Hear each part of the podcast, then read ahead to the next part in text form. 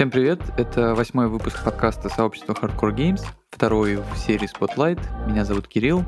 Серия Spotlight — это набор регулярных рубрик, в которых мы, участники сообщества, рассказываем о наших последних впечатлениях, обсуждаем новости настольной индустрии и выделяем интересные, на наш взгляд, темы. Со мной сегодня, как обычно, Басанг. Бас, привет. Всем привет. И Рустам. Рус, привет. Всем привет. Как а, все мы помним, вот, но, скорее всего, нет, потому что прошло уже три месяца. А, в прошлом выпуске мы обсуждали премию Golden Geek Award, и тогда мы обсуждали номинантов на эту премию. В частности, мы говорили про то, что игра Cat in the Box возьмет, скорее всего, какие-то номинации, просто потому что, а, во-первых, это отличная игра, если кто не играл, всем рекомендую. А во-вторых, потому что мы обсуждали а, игры на взятки, в общем-то, как обычно, и говорили о том, что ну, мода и тренд, в общем-то, достаточно явно проявляется в индустрии. Вот. И, собственно, да, так и получилось. А, Cat in the Box, в общем-то, взяла две номинации. Это самая инновационная игра и номинацию а, «Игра года» среди так называемых легких игр. И если, конечно, с лучшей инновационной игрой тут как бы вообще у меня, в принципе, вопросы к этой номинации, то по поводу легких игр, это, в общем-то, то, о чем мы а, говорили. Более того, собственно, Cat in the Box а, на прошедшем Дженконе на Dice Tower Awards также взяла номинацию «Лучший репринт», что, в общем-то, только а, подтверждает все наши рассуждения и а, как бы вот эти вот трендовые штуки. Поэтому, если кто-то сомневался в том, что игры на взятки сейчас а, на хайпе, то вот прямые подтверждения того, что это действительно так. Блин, отличное место перейти к э, первой рубрике.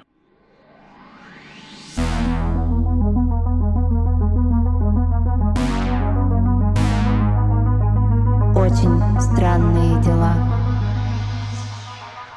В рубрике «Очень странные дела» мы вспоминаем и обсуждаем странные, на наш взгляд, события и новости, одна из которых, как мне кажется, это Kickstarter Cat in the Box какой-то супер делюкс э, Gigantic Edition.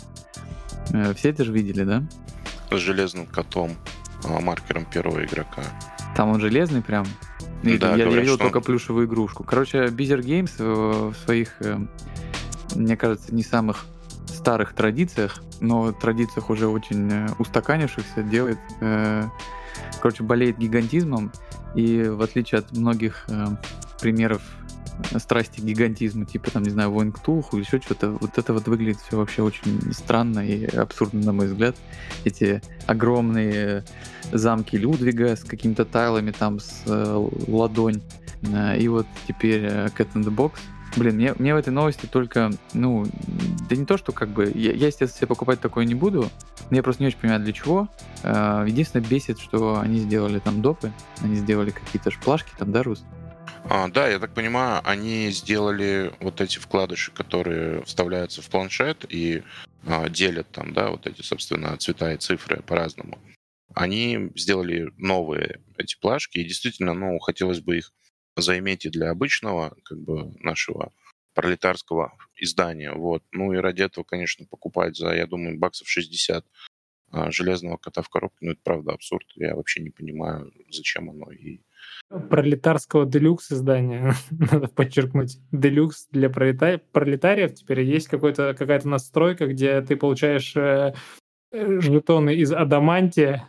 Мне жалко в этой истории то, что, ну, кор- короче, у меня нет проблем, типа, с, э, там, не знаю, большими какими-то коробками, играми и, вся, и всякое такое. Просто в моем сознании in the box это, типа, японский дизайн, который, ну, то есть он маленький, такой аккуратный и все такое. Я просто, ну, то есть я не представляю, для чего нужна большая. Ну, то есть это не прикольно, по-моему, это не, не знаю, не так э, красиво, эстетично там и... Ну и, конечно, это, блин, с этими допами это просто money grab жесткий. Прям вообще, я не знаю, абсурд. Я, кстати, не знаю, собрали они там что-то или нет. Наверняка собрали, не знаю, много ли. Ты не видел, Рус? Они еще не запустили, они только пока анонсировали. Вот. Я думаю, что они соберут на самом деле. Просто для меня это действительно, ну, учитывая и японский дизайн, и вообще а, всю как бы лаконичность на самом деле игры, это все равно, что скаута засунуть а, в коробку, не знаю, серии Западного Королевства. Ну, я просто, типа, не знаю. Ну, можно сделать, конечно, карты там размером с ладонь. Ну, я не просто не представляю, кому это может понравиться, вот честное слово. Мне кажется, это персональная атака сейчас на звезду, да? Есть ощущение, что да, ну это не оправдано тем, что какой-то есть как гэп ментальный в американских коробках и японских. Ну, то есть, естественно, он есть, он визуально чувствуется, но как будто бы э, нет же такого, что на Западе прям не принимают маленькие коробки. Слушай, на самом деле это хорошая тема. Я, по-моему, об этом говорил э, в подкасте о триках или еще раньше, что действительно, ну, во-первых, у японцев какая-то своя вообще э, система, видимо, хранения игр. И, конечно, у них вот типа сложить в одну коробку Анха можно, ну, наверное, игр 30. Вот. А, а в Америке все ровно наоборот. То есть, мне кажется, они покупают себе эти большие красивые стеллажи от boardgametables.com, да, за 600 баксов, просто чтобы туда складывать большие коробки. Вот. И теперь, к сожалению, Cat in the Box это чисто а, американский продукт, вот, ну, абсолютно как бы от корки до корки.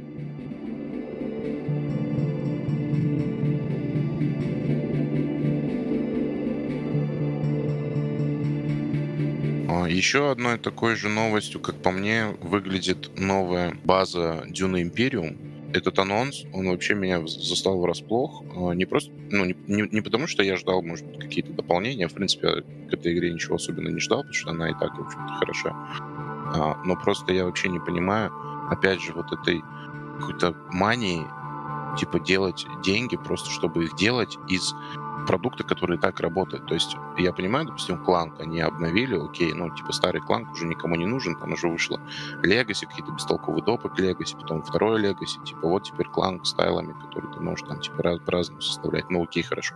Но Дюна, она типа только вот как бы там зашла в топ-10, там не так давно, вот все прекрасно, все замечательно, там вот они продали коробки каких-то дурацких пластиковых этих корабликов из Эклипса, а, первое издание, вот, и все супер. И зачем вторая база, я просто не понимаю. Может быть, у вас есть какие-то идеи на этот счет? Если это будет... Никто же не понимает прям точно, что это будет, да? Если это просто геймплейный контент, ну, короче, приблизительно понимают. Если это просто геймплейный контент, который можно добавить в ту часть, и какую-то значительную часть этого геймплейного контента нового, то окей. Если это ну, типа часть 2, которая играется отдельно, то ну, я, я таких штук не очень понимаю, мне не нужно. Хотя мне Дюна нравится, типа вот у меня есть, ну, короче, все, но мне не нужно. Но мне кажется, что ребятам не очень дешево, мягко скажем, обошлась лицензия. И, возможно, это попытка какой-то как- как-то ее оправдать. Ну, наверное, они не на очень хороших условиях ее продают, э, может быть такое. Может быть, у них вообще, как у Sony с Marvel, договор насчет Человека-паука, если они каждые два года не будут выпускать э, игру, то у них заберут лицензию. Просто база, мне кажется, довольно гибкая. Ну, то есть ты можешь придумать, мне кажется, большой доп. Ну, мне кажется, это вполне э, возможно.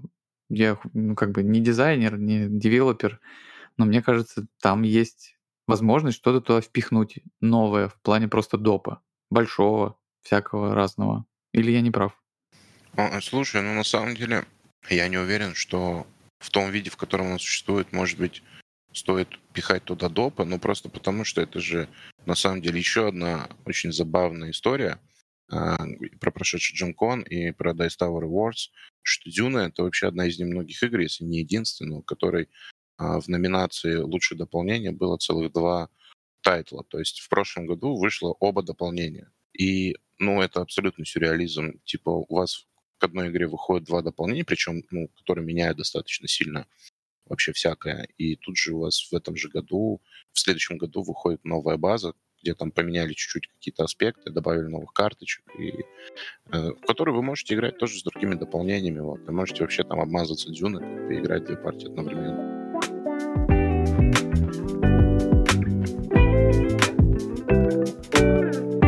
Кстати, прошел же Джонкон кто-то вообще следил? Рустам, ты смотрел за ним? Что о нем думаешь? Я смотрел, на самом деле, я просто за ним как-то начал следить еще сильно раньше. И, ну, я не могу сказать, что там были прям какие-то вау-проекты, про которые я не знал.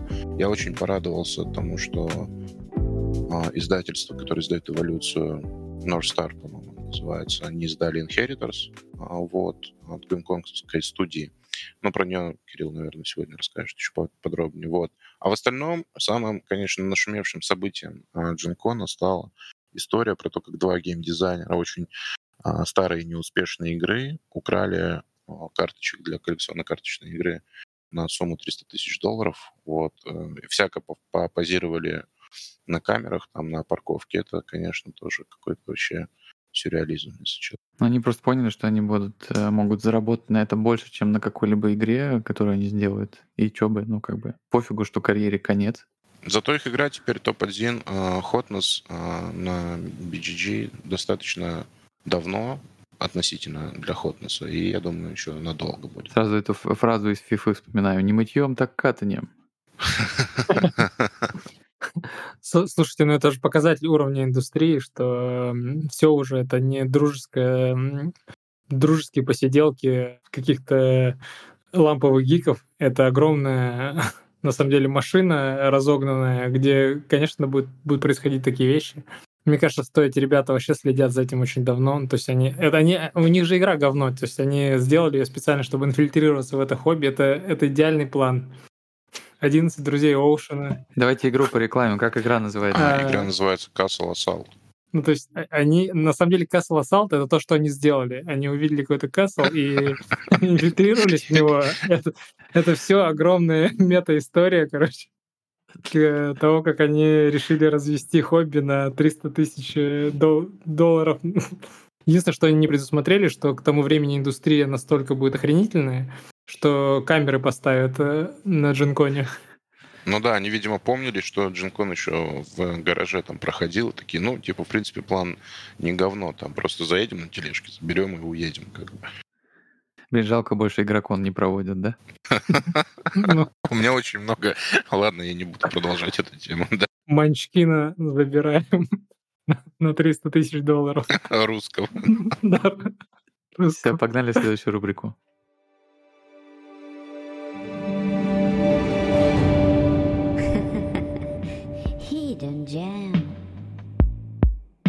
Рубрике Hidden Gem мы рассказываем про игры, которые нам кажутся недооцененными, но очень нам нравятся. Рус, что у тебя сегодня?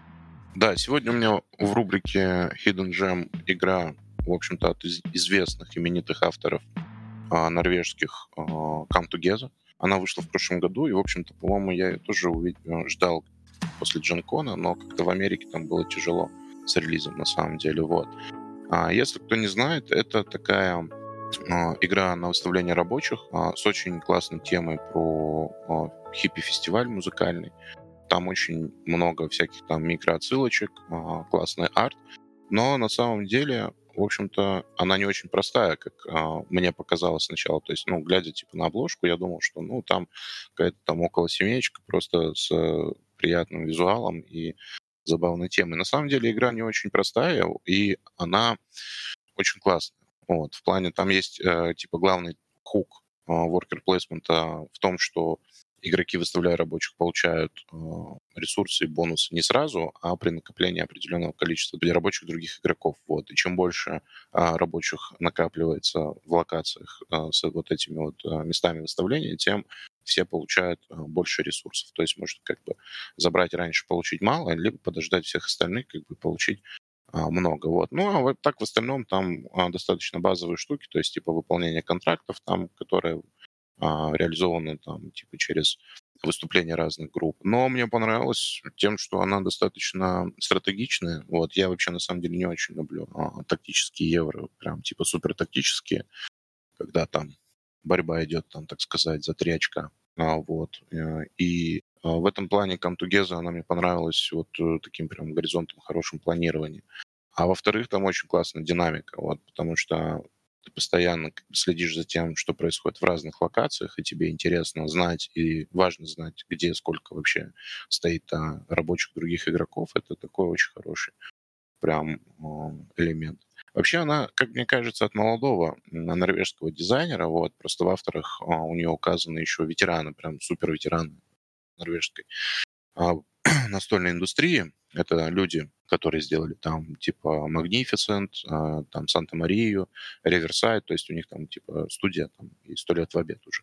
Вот. Но мне кажется, они там типа чисто как, может быть, девелоперы, либо как именно коробки по типу всех вот этих вот евромастеров, которые берут к себе там в подаваны а, молодых начинающих дизайнеров и за счет своего имени просто пушат продажи. Вот. Но, в общем, если кто любит э, мидкорное евро, она очень хорошая, уникальную, я бы даже так сказал, тему, вот, с таким классным а, хуком в плане, а, в общем-то, достаточно избитой и очень широко рассержированной механики, я вот прям рекомендую обратить внимание на Come Together.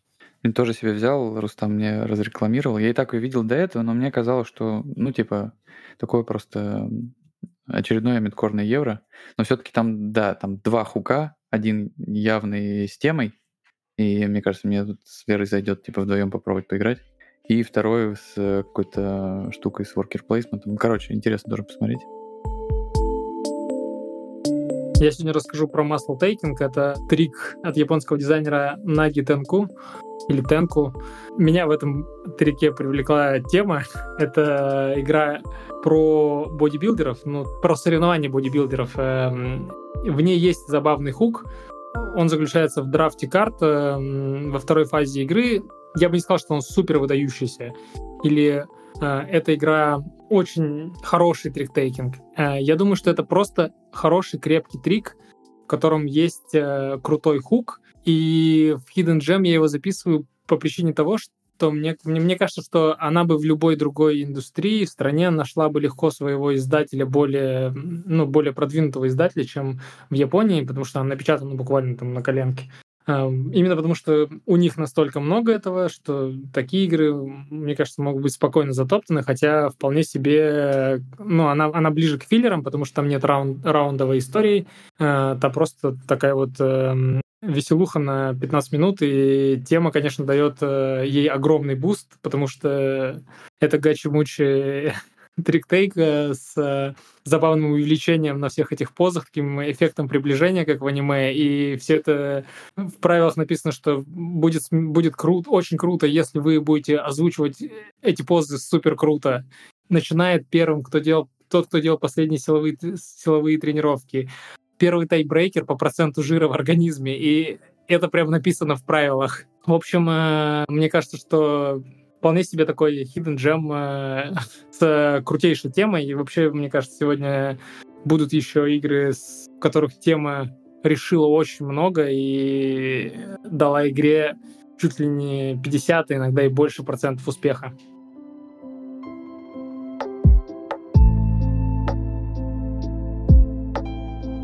А я расскажу про игру, которая называется Wizards of the Grimoire. Э, ей занимается издательство очевидно, Grimoire Games, два брата Джо и Кол Бейнинги. Короче, они, по сути, ноунеймы. Вышли они с этой игрой, если я не ошибаюсь, то на кик.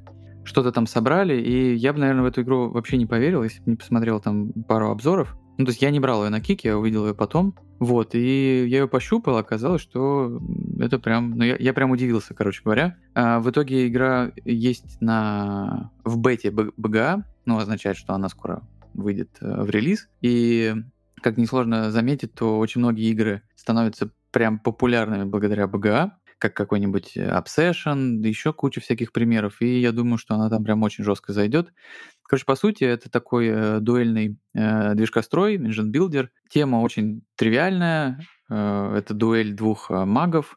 Вы играете за чувака, у которого вот 60 жизней, и вы должны... Кто быстрее убьет, убьет оппонента, тот э, молодец. Такая МТГшная история.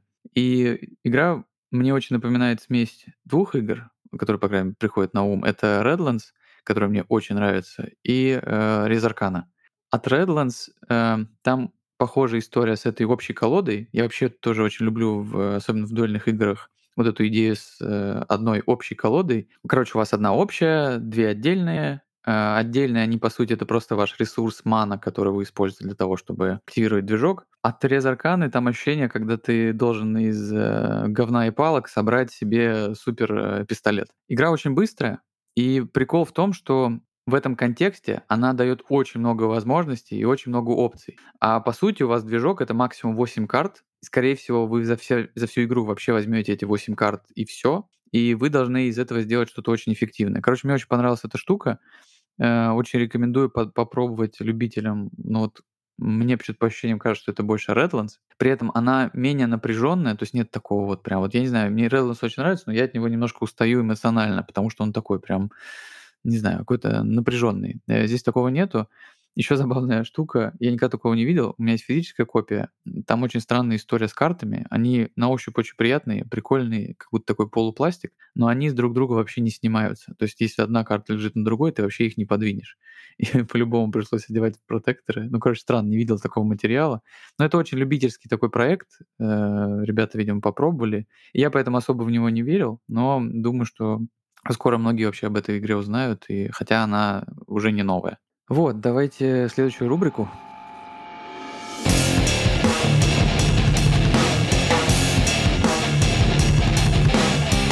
Разрушители легенд.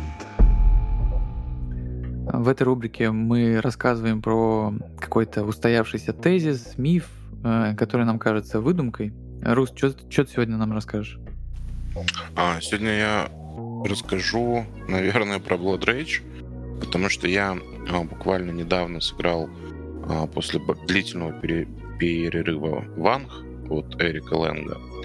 И я почему-то вспомнил а, и подумал о том, что очень часто вообще в топах всех area-контрольных игр Blood Rage всплывает там практически, ну, там, на, ну, в первой пятерке это стабильно. И это очень забавно, потому что мы после партии с ребятами обсуждали вообще, как ну, понятное дело, там, типа, трилогию. Вот. И а, опять же, там многие а, как бы, участники а, обсуждали вот и говорили о том, что вот, значит, Blood Rage такой классный area control. А я подумал, что он вообще на самом деле не, не area control, а просто потому что, во-первых, там как бы очень мало зависит от того, что ты контролируешь, потому что если у тебя там, допустим, нет каких-то там правильных целей, то ты, в принципе, что у тебя есть этот контроль, что нет этого контроля, это, в общем-то, дело условно. А во-вторых, это, конечно, игра ну, абсолютно точно про драфт. А, про драфт карт и про то, как, э, в общем-то, люди играют в него успешно, на самом деле, исключительно на карточках, вот, а вовсе не на поле. И как раз-таки вот одна из таких претензий у одного из игроков Ванг, с которыми мы а, играли, там она была в том, что он, значит, там всю игру тащился в конце, а потом взял карточку в последней эпохе на удвоение очков за цели и, типа, значит, а, победил. И вот он, значит, недоумевал, как же так в такой вот а, замечательный а, топ-5 а, по всем а, вообще спискам в мире эре контрольной игре он смог выиграть а, одной карточкой. Вот. И мне кажется, это абсолютно квинтэссенция того, что происходит в Blood Rage. И мы, кстати, это тоже уже обсуждали в наших выпусках про то, что вот а, есть такая игра Wonderlands War, которая делает ровно то же самое, только почему-то Wonderlands War воспринимается а, как игра про тени жетоны из мешка, как бы вот. А Blood Rage это прям такой супер а, суровый как бы area control, хотя по сути это, в общем-то, а, абсолютно одна и та же история, один и тот же скелет, когда вы просто типа по кругу а, драфтите карточки, вот, только в Wonderlands War вы это делаете там типа из открытого общего пула, а в Blood Rage вы их там в руку друг другу передаете. Но на самом деле я вообще не помню ни одной партии а, нормальной в Blood Rage, где прям типа люди могли забить вообще полностью на драфт и играть только от поля и достигать успехов. Вот. А обратных примеров на самом деле очень много. Поэтому если кто-то думает из наших слушателей, что Blood Rage это хорошая игра на Area Control. А, нет, Blood Rage все еще ну, неплохая игра на драфт, вот, но, конечно, она уже а, даже и с этим справляется не очень. Блин, мы все-таки заспойлерили э, вторую легенду, которую откладывали. Ну, короче, да, что типа драфт это не только карточки из рук в руки передавать. Я в начале своего увлечения тоже так думал, что типа вот драфт это вот карточки в руки взять и друг другу передавать. Ну, не совсем это так. Мне кажется, я в первый раз, кстати, задумался о том, что это не так, я, когда поиграл в Аргент очень давно, потому что там ребята используют прям в, а, в терминологии своей ну, фразу типа to draft a card. Ну, то есть взять просто карту, по сути, со стола. То есть у вас есть какой-то общий пул карт, который вы видите все, да, и тот, кто первый использует свое действие, чтобы забрать эту карту, то, как по сути, карту эту драфтит. То есть выбирает что-то э, из общего пула и оно больше никому не достанется. Вот в таком духе. Ну, вообще, да, на самом деле с драфтом это очень забавная история, потому что «Семь чудес» нас всех научил, а, научила, вернее, что драфт — это вот как раз-таки там а, брать что-то, а, из общей стопки карт, конечно же, и класть а, куда-то там к себе, вот, и никому это не давать. Хотя на самом деле такая, как я уже сегодня говорил, растиражированная суперпопулярная механика последних там 10 лет, как worker placement, это, в общем-то, и тоже драфт. А, и драфт э, действий. То есть э, вообще вся суть заключается в том, что вы, у вас есть какой-то общий пул возможностей, неважно, это могут быть карточки, жетоны, поле одно, вообще что угодно, в общем-то, и с которого вы что-то забираете, то есть какое-то действие оставляете себе, вот, и тем самым блокируете другим игрокам а, возможность выполнить это действие. Вот.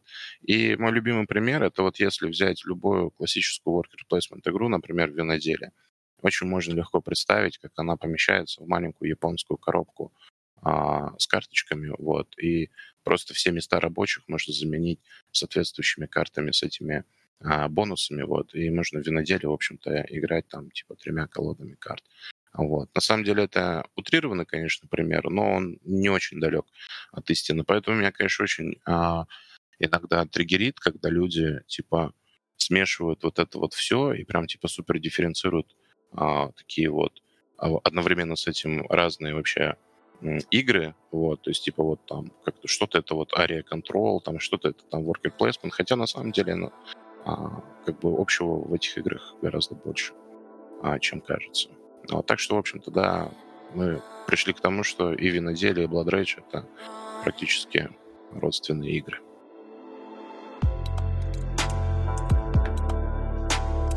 Меня недавно порадовала новость про...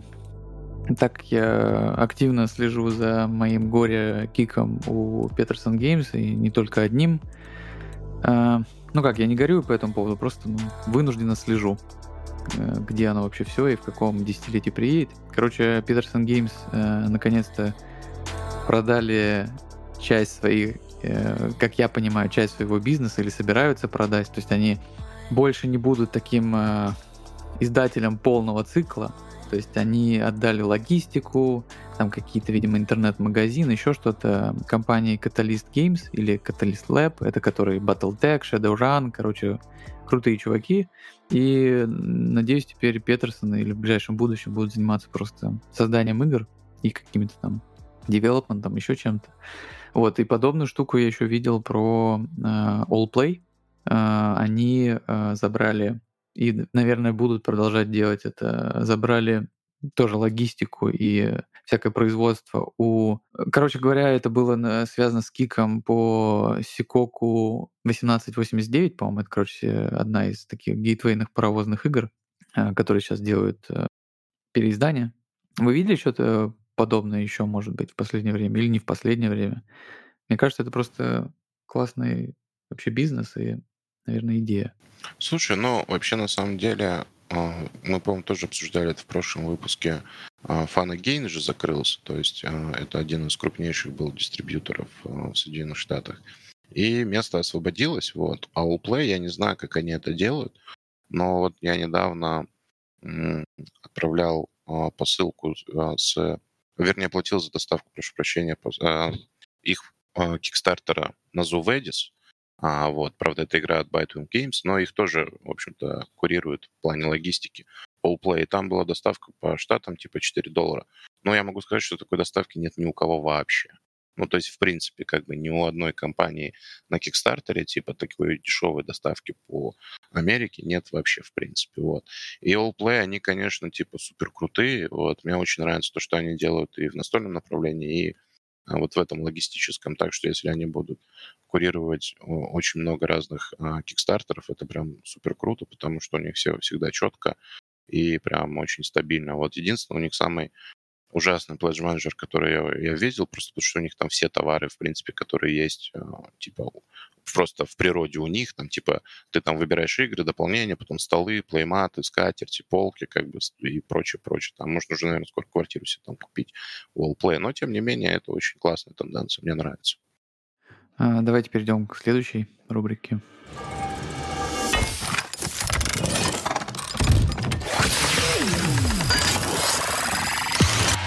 Законы механики. В этой рубрике мы рассказываем про механические решения, которые нас впечатляют и которые нам кажутся интересными. Бас, что у тебя? Сегодня я расскажу про игру Card City от Албана Виарда, дизайнера клиники и Small City Deluxe э, и самой Small City. В 2012 году он на заре своих авторских э, попыток сделал Card City. Как можно догадаться по названию, это тоже симулятор строительства городов. Игра там, к сожалению, не очень. Она не, не очень изящная, не очень э, хорошая, не очень такая приятная по правилам. Не очень интересно раскладывать именно эти города. Но в игре очень прикольный I Split You Choose он действительно занятный, э, потому что он использует э, некий элемент блефа. Если, например, мы играем втроем, все игроки получат по две карты. Но э, первый игрок тянет все шесть, смотрит их и разделяет их на две кучи. Одна куча — это две открытые карты, вторая куча — это две открытые и две закрытые карты. Второй игрок за ним может выбрать. Он либо берет себе две открытые карты, либо он берет себе кучу из четырех карт, в которой две открытые и две закрытые. В первом случае он просто остается с э, двумя открытыми картами, во втором случае две открытые карты а, уходят первому игроку, а он э, решает, э, ну, либо первый игрок в каком-то сценарии э, решает, что делать со второй кучей. Он делит ее для следующего игрока. Таким же примерно образом просто кучи становятся, кучи становятся разные, равные, при этом первой куче две открытые карты снова, а во второй куче одна открытая карта, а вторая карта закрыта.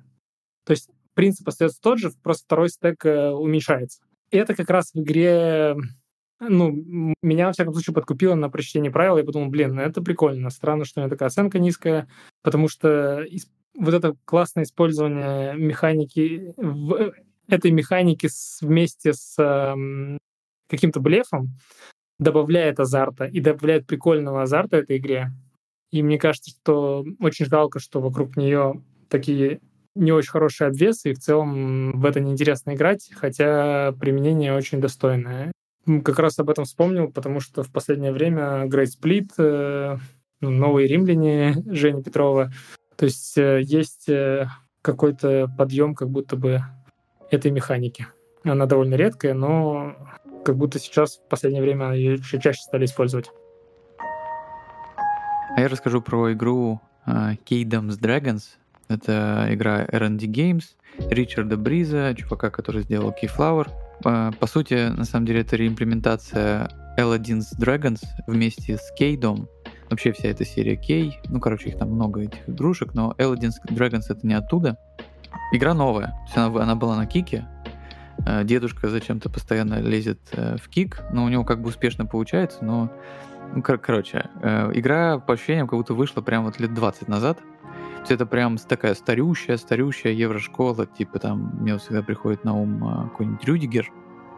Это вообще не похоже на современные евроигры, там всякие point салат. Это прям вот начало нулевых. Но при этом это, в общем, игра а, не просто там с интересной механикой, которую скажу, а очень хороший, прям вот такой крепкий евродизайн, как и, ну, на мой взгляд, все игры R&D Games а, и Ричарда Бриза в частности. Первая штука там очень классная, это слепые ставки, blind bidding, а, которые очень простые по своей сути. У вас есть э, пул рабочих, у всех одинаковый. То есть, например, 5 игроков сидит, у них там всех 8 рабочих. Но вы делаете все ставки вы выставляете этих рабочих э, в закрытую, и потом в определенную фазу игры они вскрываются, и вы понимаете, какие локации разрешаются. Это одна из самых вообще по ощущениям всекательных игр, которые играл там за последний там год. Это очень напряжная вообще игра по вот ощущениям. То есть я просто... Она еще и довольно долго, и я вот там два с половиной-три часа сидел ну, вообще в полном напряге. Это и прикольно, это очень соревновательно, и ты постоянно пытаешься читать э, каждого оппонента, думать, так, а ему нужна вот эта вот там хренотень, или, или ему не нужно, кого он туда отправил, сильного или слабого и так далее. Но больше меня заняла механика получения очков. А, короче, вы, там нет никакого трека. Очки вы получаете благодаря получению артефактов. Условно, я собрал три артефакта, он собрал четыре, он выиграл. Вы за ними ходите там в определенных локациях, для этого вам нужны ресурсы, то, что там драконы эти украли, вам должны украсть у этих драконов. Но не суть. Э, смысл в том, что когда вы получаете эти артефакты, вы получаете вместе с ними еще какую-то дополнительную способность, которая связана напрямую с этим артефактом. Например, вы получаете ворона. То есть помимо того, что этот ворон — это как бы одно очко, этот ворон еще и дополнительный рабочий, которого можно отправлять куда-то. Э, и система артефактов в игре там типа в раунд, которых около там 8-7, то есть довольно много. Игра вообще очень такая типа стримлайнд, то есть вы 8 раундов выставляете закрытую рабочих и разрешаете их. Но в каждый раунд вы можете разре- э, использовать только один артефакт. То есть вы их набрали, там, не знаю, четыре разных, но вы можете использовать только один. Есть локации, которые там помогают э, делать их больше, но не суть. Короче, очень классная штука с тем, что очки вы получаете, но еще вместе с этим вы получаете какие-то возможности. Мне вот эта идея нравится, я, наверное, не встречал подобную. Э, еще есть там забавная штука с э, колодой магической, то есть это такие Короче, колода с всякими инстант-эффектами, либо с пассивками. Вы их тоже можете получить э, часть, некоторые карты из этой колоды благодаря некоторым локациям, потом использовать их. Вообще эту часть игры э, ругают, ну, типа она такая, типа, тейкзетная, и... но забавно просто стороны за ней наблюдать, как будто опять дедушка, который очень классно разбирается в всяких евроштуках и любит их и классно их делает, пытается имплементировать какие-то вещи, которые он как будто э, уцепил где-то в современном мире. Не знаю, мне напоминает это что-то там из какой-нибудь Дюны Империи, какую-нибудь колоду интриг, и он решил такой, ну, воткну тоже сюда. Вот. Эм, но при этом она все равно, на мой взгляд, классно работает. Даже несмотря на то, что мы немножко неправильно сделали, мы ее чуть-чуть э, изменили, сделали более такой предсказуемой. Этого не надо было делать, но не суть. И коробка, конечно, еще тоже, блядь, дорогущая зачем-то. Ну, короче, зачем, зачем-то они пытаются в современный девелопмент идти, делать всякие прикольные какие-то жетончики, еще что-то, а это вообще, по-моему, аудитории э, их не нужно, ну, окей, коробка за 55 баксов, ну, окей. Жаль, что вы это продадите снова мало.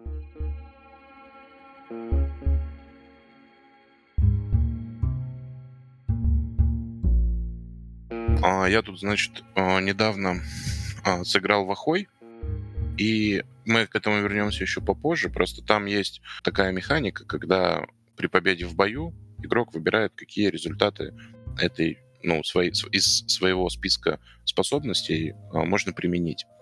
И я почему-то, когда думал об этом, я вспомнил замечательную, на самом деле, игру, которую очень а, мало кто любит.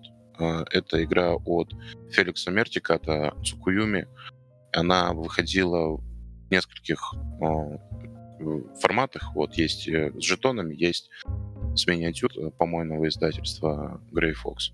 В общем, там часть, про которую я хотел рассказать, она, собственно, связана тоже с боевой системой. Я вообще очень люблю интересные странные боевые системы. Вот, и в Цукуюме там а, как раз-таки, а, как мне кажется, она одна из самых уникальных.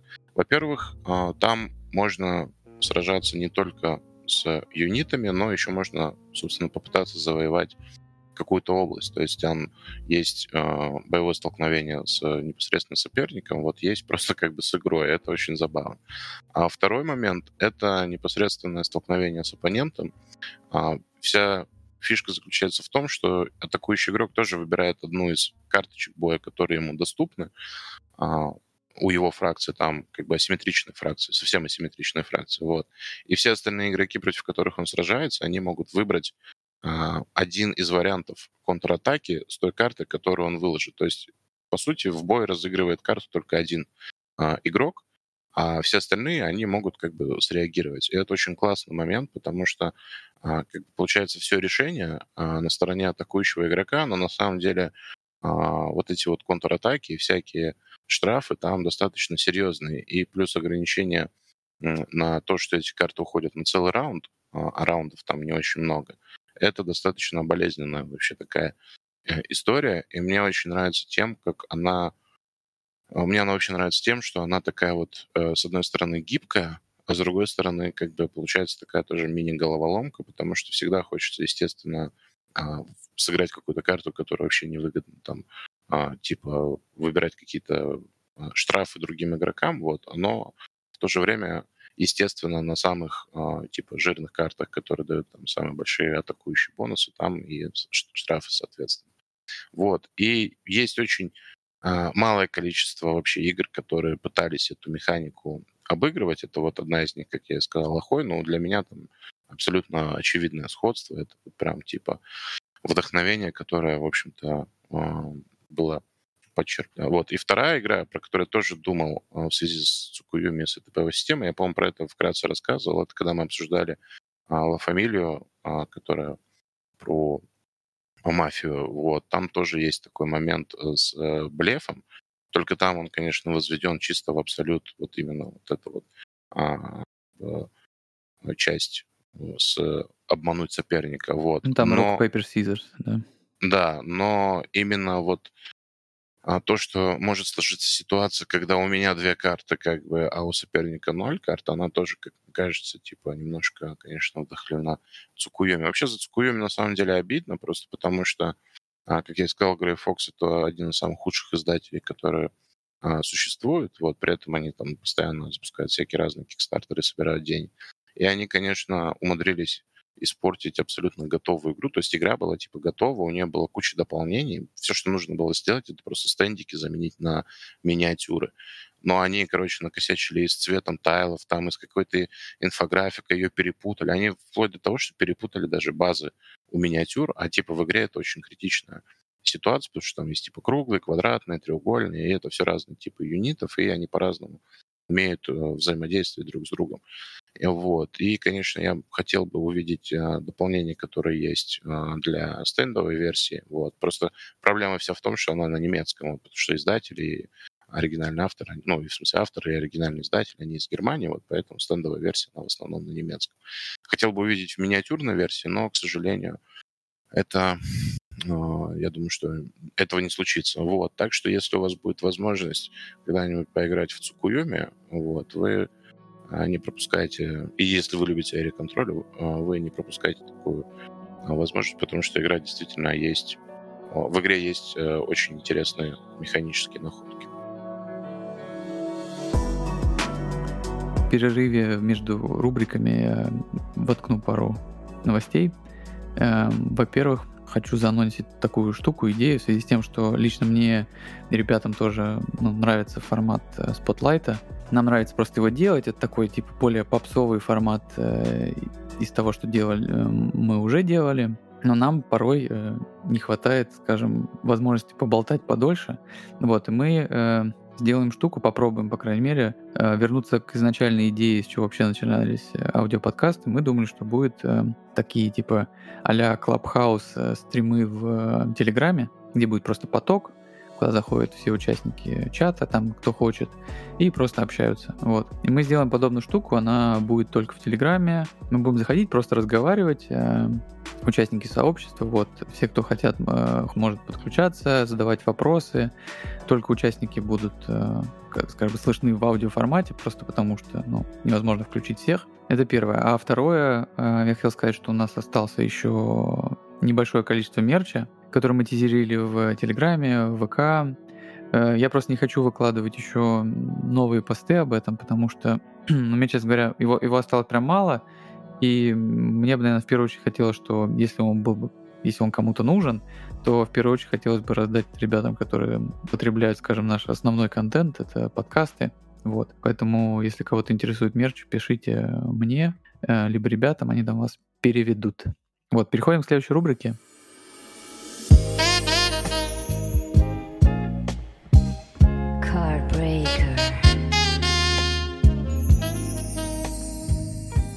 В рубрике Cardbreaker мы рассказываем про какие-то маленькие и карточные игры.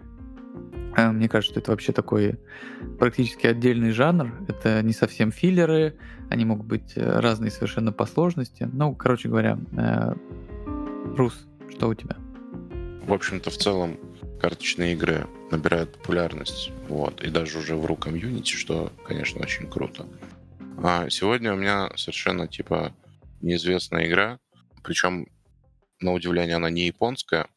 А, это игра, которая называется Чачапоя.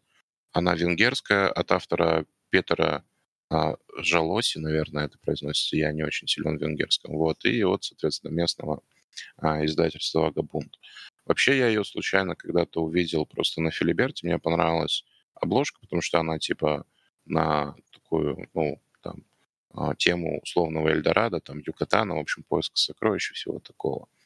А, и потом я где-то нашел какой-то обзор. В общем, суть очень простая. На самом деле это аукцион. А, аукцион, который работает э, за счет того, что каждый игрок играет там какие-то карточки, вот, э, и тот, кто сыграл, соответственно, большую сумму этих карточек закрытую, тот забирает себе лот.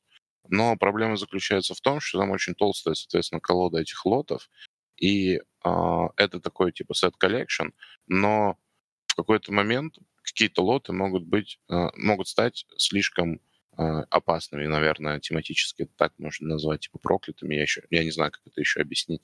Вот. Ну, например, там есть условный там какой-то череп, типа если два черепа вы в конце раунда сохранили, это типа круто, вот. А вот если вы в процессе раунда случайно получили третий череп, то, а, соответственно, вы просто выбываете из раунда а, и из игры. А, и самая классная механика, связанная с этим аукционом, заключается в том, что игрок, который его начинает, он берет верхние три карты с колоды, где там вот эти, соответственно, всякие разные лоты. Одну карту он кладет в закрытую на стол и две, соответственно, в открытую. Вот. И игроки начинают торговаться за открытые и закрытые карты. То есть суть в том, что как бы игрок может а, либо а, положить в эту закрытую карту какую-то нехорошую штуку, вот, потому что он понимает, например, что за столом есть игроки, которые могут из-за этой штуки как бы закончить раунд. Либо он туда кладет что-то такое суперклассное для себя, а, чтобы типа все думали, что там какая-то нехорошая штука, а на самом деле он просто потом ее заберет себе и типа усилит свой какой-то сет. И это такая на самом деле очень простая а, механика, ну то есть простой хук, который делает вообще очень классную работу именно за счет того, что а, как бы опять же блеф, вот, ну плюс еще как бы вот это вот попытка посчитать других людей, вот, или там попытка как-то пушью-лакнуть, вот, или же побороться за какое-нибудь открытое, но не очень хорошее, вот. И вот эта вот вся история, она, конечно, очень классно э, работает. Вот единственный момент, который, ну, а, меня смущает, вот почему я не могу сказать, что я типа рекомендую ее всем и, и сразу. Это, во-первых, конечно, доступность, потому что ее реально как бы практически нигде нет. Я в американских, например, магазинах ее не видел вообще. А во-вторых, а, ну, типа player elimination, это когда игроки, соответственно, покидают партию в процессе кто-то раньше, кто-то позже. Это достаточно специфическая штука, и я точно знаю, что ну, очень мало людей вообще на самом деле любят такую механику. Вот.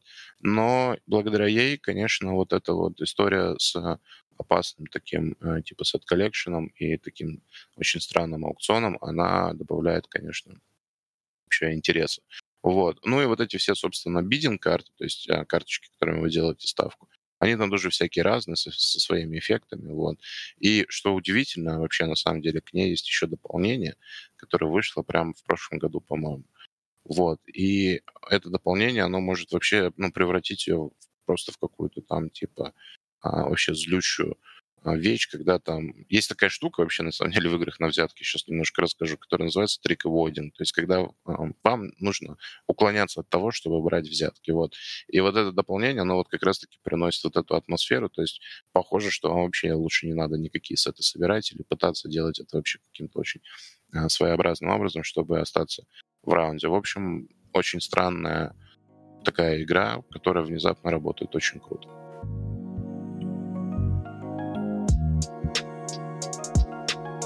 Я же начал тут ходить на стримы Настолки Live по карточным играм, и в рамках подготовки к одному из этих стримов э, Тимур показал нам Region от издательства Devir. Э, это такое очко на максималках, ну, скажем так. Э, то есть это такой luck, э, ну, который об, обвешали просто жесткими стероидами, типа там есть и betting, и какой-то hand management очень э, забавный.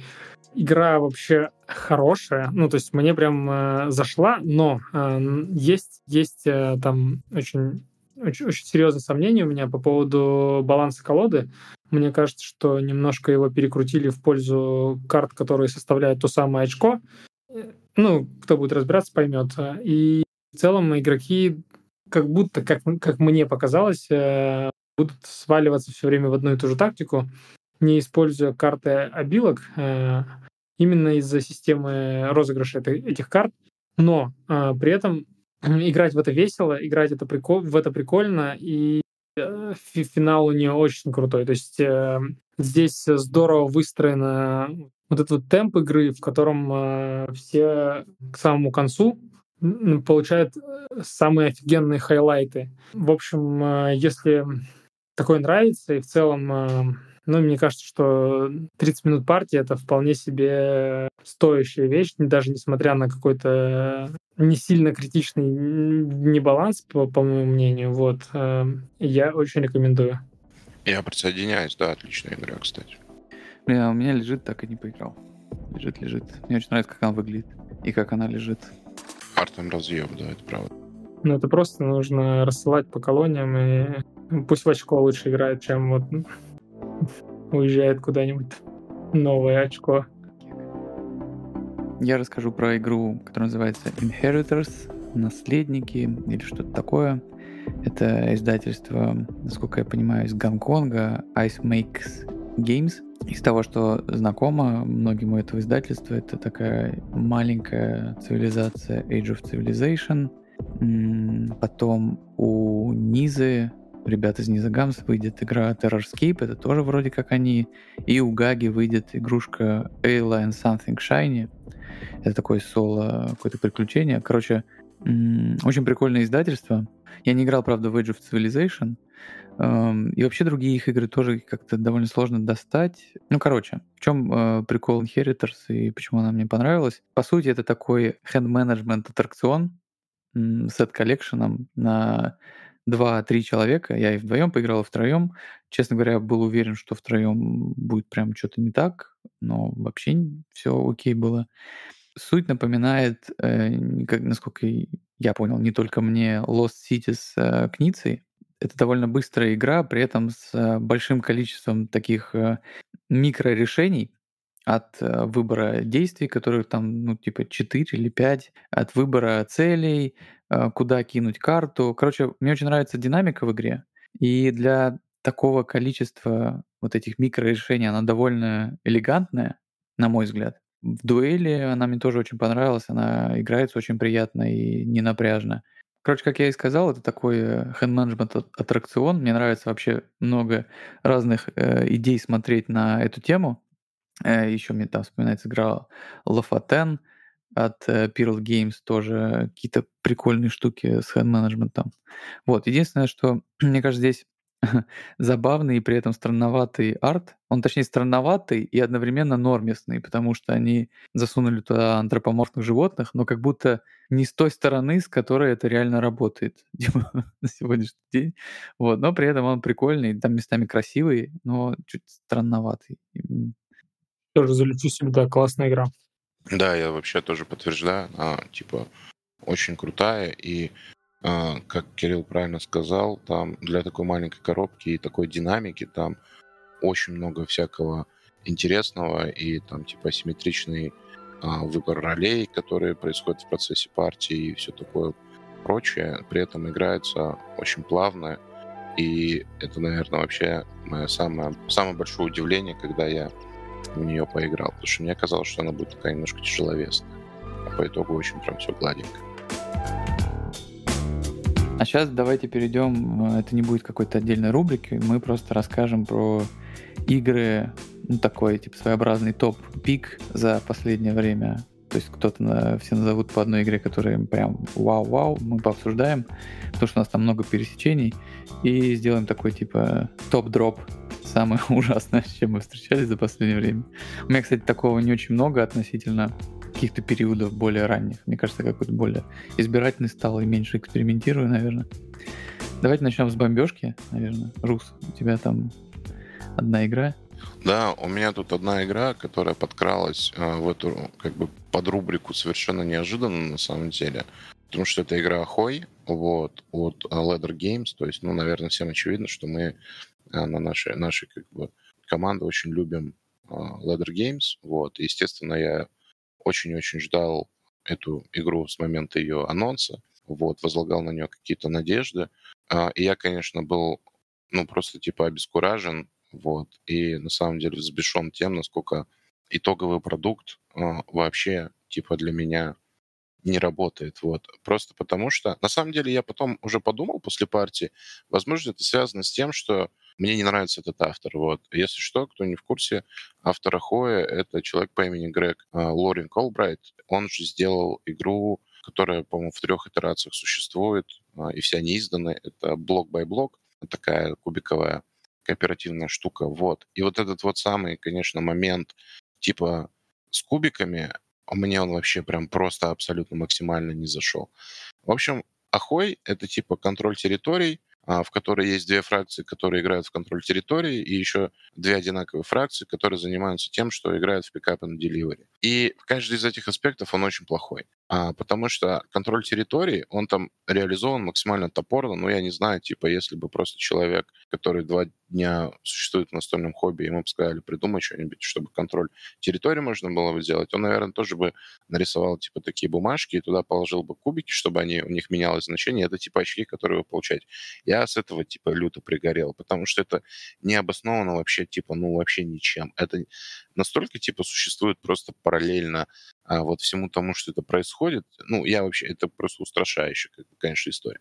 Во-вторых, типа, вот вы знаете, если есть игры на Dice Placement, да, так называемые, когда, типа, у вас есть а, преднач... ну, типа, необходимые значения, например, там, типа, положить сюда на пятерку, там, сделать какое-то действие, сюда на шестерку а, положить кубик и сделать такое действие. Вот, и во всех, абсолютно в 100% этих игр, вот абсолютно в 100% этих игр есть возможность за монеты менять, блин, как бы типа номинал этого кубика на один вниз, типа крутить его, или на один вверх. Ну, потому что все понимают, что если у вас там типа два действия или три действия завязаны на четверку, пятерку и шестерку, и вы кидаете четыре кубика один раз в раунд, то вероятность того, что вы выкинете типа там сразу нужную комбинацию, естественно, она, ну, типа, не очень большая. Поэтому вам дают как бы который как бы типа позволяет вам ну, менять эти значения кубиков.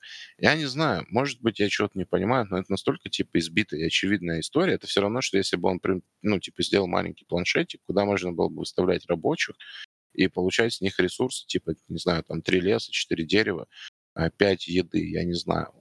Потом вот эти вот карточки всякие типа ролей, пиратов, они еще все одинаковые, ну, то есть буквально типа одинаковые и визуально, и как бы по смыслу, и свойства у них одинаковые. Вот это вот вся боевка, типа, с этими поднятыми флагами, типа, напрямую, как бы вот, э, я рассказывал сегодня про Цукуюми, вот там тоже вот эта история, типа, если ты побеждаешь, то у тебя есть возможность выбрать из своего списка собственного фракциона какой-то один Короче, не знаю, она абсолютно вторичная, ну, то есть она настолько вторичная, что я был так, так расстроен, потому что я, ну, типа, никогда не думал, на самом деле, что Leather Game — Leather Games а, выпустит игру, которая не приносит вообще ничего нового. То есть я пытался, честно, я пытался как бы найти хоть одну интересную дизайнерскую находку вообще в этом. И я типа вообще не понял, в какой слот она попадает, что как бы, зачем она нужна, как бы, почему как бы там все так вот, как оно есть, типа, и какой вообще поинт а, смотреть, просто буквально, типа, смотреть одному или двум игрокам, затем как двое других игроков играют, типа, вот в эту а, вот в этот area, area control, там, с вот этими, там, типа, бросками кубиков, там, типа, о, я сейчас приплыву, там, короче, там, типа, у меня там две фигурки, у тебя там три фигурки, вот при этом просто, типа, плавая от острова к, к острову и продавая, покупая одинаковые безликие карты, типа, на которых просто нарисована масть. Короче, я не знаю, это абсолютно какой-то ленивый продукт, и я что-то прям, короче, не ожидал. Это прям вот, ну, типа, конечно, прям нож в спину, как бы, вот как он есть. А, мы все играли в Ахой, э, мы даже писали, блин, по-моему, с Басом мы писали небольшой ноут в Телеграме. Э, Бас, а ты что думаешь? Слушай, мы довольно давно играли, я бы хотел парировать, но э, механически сейчас сложно парировать. У меня просто ощущения были ну, нормальные, то есть у меня не было меня эта игра не разнесла просто в клочья от того, что какой там офигенный геймдизайн, но мне кажется, в... мне казалось, она очень логичной в, в рамках там, э, пула издательства иметь ну, еще, один, еще одну попытку в асимметричную систему. Казалось, да, что некоторые вещи довольно простые и такие очень прям э, прямолинейные, там, вот этот pick-up and delivery, но А, меня он не сжигал. Может быть, я предположу, что, может быть, он не сжигал так сильно, потому что, ну, просто пришли там, потыкали что-то, посмотрели, я, ну, то есть я в какой-то момент разбирался, возможно, во второй партии будет, ну, я, я теперь, теперь задним числом, я думаю, что, возможно, будет, ну, то есть вряд ли будет так же, да, то есть, типа, она либо зайдет меньше, либо зайдет сильно меньше. Но я не думаю, что я прям она меня уничтожит, или я ее уничтожу, там скажу, все, это говно. Но, но я думаю, что, конечно, ощущение будет чуть похуже. Я помню, что ты говорил что-то, что ей не хватает, ну, системе не хватает каких-то допов или какого-то разнообразия. Вот с этим я был согласен. Ну, с допами там история, они сейчас выходят на кик с допами, там какой-то Левиафан появляется. Ну, короче, они явно пытались сделать просто новую систему, кстати, справедливости ради, просто насколько я это понимаю, а, вот в плане авторства, вообще эта история очень похожа на э, историю, когда издательство покупает дизайн, и дизайнер пропадает. Ну, то есть вообще его больше не существует, типа, вместе с этой игрой, кроме как вот в, в нейминге. Потому что давным-давно я был в полной уверенности, что это игра Ника Баукмана, по-моему, его так зовут. Короче, это девелопер э, Leather Games, который помогает и с клятвой, там, и с... Э, ну, короче, с, кучей всего. Там, по сути, вот три человека основных. Это вот Патрик, Кол и вот этот Ник. И я был в полной уверенности, что это его игра, потому что он везде с этой игрой, он везде ее питчит, везде, ну, короче, он ее девелопит. И я не уверен, что там вообще осталось много от э, первого короче, автора, Грега Олбрайта, да, по-моему, как он там. Вот. Эм, я согласен абсолютно с тем, что там очень сложно найти какие-то находки. Другое дело, что, э, мне кажется, они их там и не, не пытались сделать. То есть они, как сказал Бас, наверное, просто... Ну, то есть у них есть такой стиль, типа, они делают асимметричные игры. Ну, то есть помимо там каких-то авторских проектов в Верли, у них вот такой вот прикол, типа. Э, они сделали асимметричную игру, и они считают, что хук в ней — это то, что вот один персонаж, он катает товары, а другой э, играет в area контроль. Было такое в Васте? Не было. Было там это в такое в Руте? Не было. Ну, теперь это вот есть здесь. Я тоже согласен, что там механические решения ну, я не знаю, я не почувствовал, вот я, я могу подумать о том, что окей, вот это что-то не очень, но я не чувствовал, что они какие-то плохие. Да, они там какие-то банальные. Но условно там 6 зарядов кубиков в пушку, мне кажется, это логичным, типа, ну, то есть в плане там вот placement и все такого. Ну, короче, э, я единственное то, точно знаю, что вот с момента, когда мы написали ноутс, у меня не возникало острого желания поиграть в Ахой.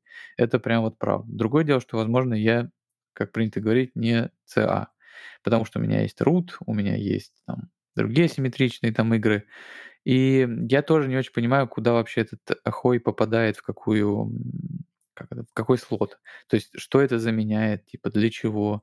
Ну, не знаю. Но при этом меня как бы э, не, не бомбило, короче, с нее. Я в нее с удовольствием пару раз поиграл. Бомбило всех вокруг, кроме меня. Вот.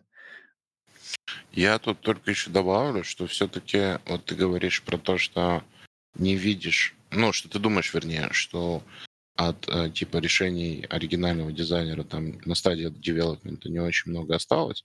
Мне вот как раз-таки кажется, что осталось очень многое. Потому что я играл, поиграл в его блок by блок, и там же, там, вернее, тоже та же самая история. То есть у тебя есть какое-то количество кубов, а ты их кидаешь, и, соответственно, с этими кубами ты пытаешься что-то сделать. То есть, типа, основной, как я понял, замысел это вот как раз-таки в том, что у тебя вот есть система, которая запускается с помощью, а, ну, типа вот а, как бы там условного dice там просто типа ты тратишь комбинацию кубов тоже на всякие а, разные действия, вот. Я просто в Ахое, я почему как бы сгорел так сильно, очень сильно сгорел, потому что я, ну, типа, не ожидал. То есть, если бы эту игру сделал любой другой издатель, у меня бы было ровно ноль вопросов. Ну, типа, вот, например, я поиграл там, не знаю, в этот же блок by блок, вот, но мне как бы э, мне понравилось, ну и ладно, как бы очень много игр не нравится. Но вот именно в рамках того, что это сделал, а, сделали Leather Games, а, именно в рамках того, что они позиционировали это как новую систему, ну, просто я не знаю, как бы, то есть Vast, там, который был, он был, ну, типа, супер уникальным. Там все остальные проекты Call of Early тоже, там типа Ford, у него там понятный как бы сегмент и понятный как бы хук а, с вот этим вот декбилдингом, когда твою колоду могут разобрать, это все понятно и очевидно. Ахой, она типа, ну, сто процентов обычная игра. И для любого другого, ну, практически для любого другого издателя, типа, для меня это окей. Типа, для Ladder Games это вообще не окей. Ну, то есть вообще. Я, я, наверное, соглашусь, но как бы с пониманием того, что, скорее всего, они таким образом расширили пул профильного своего, как бы скажем, жанра. Типа они хотели игру, которую не надо как рут рассказывать час, или как полтора часа, как Васт, ну, ну или ладно, столько же час. Ну, короче, симметричная игра, все играют типа по-разному, но с центральным вот этим механизмом там выбора действий общим. Вот, и это типа легко. Кстати, мне, я почему-то думаю про Хой, мне вспоминается и нравится. Ты еще, кстати, говорил, там, когда мы говорили между собой, что тебе там карты не понравились, типа, ну, вот я имею в виду вот эффекты, типа. Мне показалось, да. что, короче, первый раз что-то у меня не получилось, а второй раз как-то у меня получилось, что у меня получился какой-то движок, и как-то им пользовался, и я такой, ну, блин, вроде прикольно. А еще мне понравилась часть э, вообще с игрой в этот э, tile placement, насколько у вас по-разному может получиться поле. Как-то вот мне, мне вот эта часть понравилась еще, как раскладываются эти острова, что у вас там то кишка какая-то получается, то вообще круг какой-то, ну, короче. И что есть какие-то в этом решения стратегические, скорее. Ну, мне в любом случае, завершая про Ахой, интересно будет посмотреть, конечно, на а, дополнение, вот. А, ну, просто потому что я думаю, что на самом деле Э, фидбэк типа получен а, от э, комьюнити, вот. Но я на самом деле думаю, что особенных ну, каких-то меняющих систему вещей ждать, наверное, не стоит. Это, конечно, очень печально, потому что мне дико нравится тема. Вот, арт, ну, как обычно, типа на 10 из 10. Вот, но, к сожалению, вот так. Мне кажется, что она, она проще гораздо, и в этом тоже много много ее ценностей, и это какое-то бизнесовое решение. То есть, э, мне кажется, если мы приводим параллели, что Пит Доктор из Пиксара, который снял у них там вверх, Валли, э, душу и головоломку, прекрасно понимает, что тачки, ну, не самый крутой продукт, но э, все-таки тачки есть в Pixar. Ну, возможно, да. Я только сомневаюсь, если честно, с точки зрения бизнеса, опять же, ну, типа не потому, что я там делал какую-то аналитику по охою или продажам ледеров. Мне просто кажется, у меня есть такое стойкое ощущение, на самом деле, что комьюнити э, приняли игру, ну, чуть менее ну, тепло, чем э, ледерам хотелось бы. Вот. Просто потому, что ну, я, во-первых, смотрел очень много разных как бы отзывов, потому что я думал, ну что, неужели как бы со мной все вот так вот, вот, ну, в том числе от людей, там, от блогеров каких-то, которых я уважаю, вот. А во-вторых, ну, а, практически 80% людей, которых, у которых я спрашивал про Ахо, или которые, э, про, у которых я э, смотрел какое-то мнение, они говорили о том, что, ну, игра, в, в лучшем случае, что игра, ну, да, она прикольная, но просто играть особенно в нее не хочется.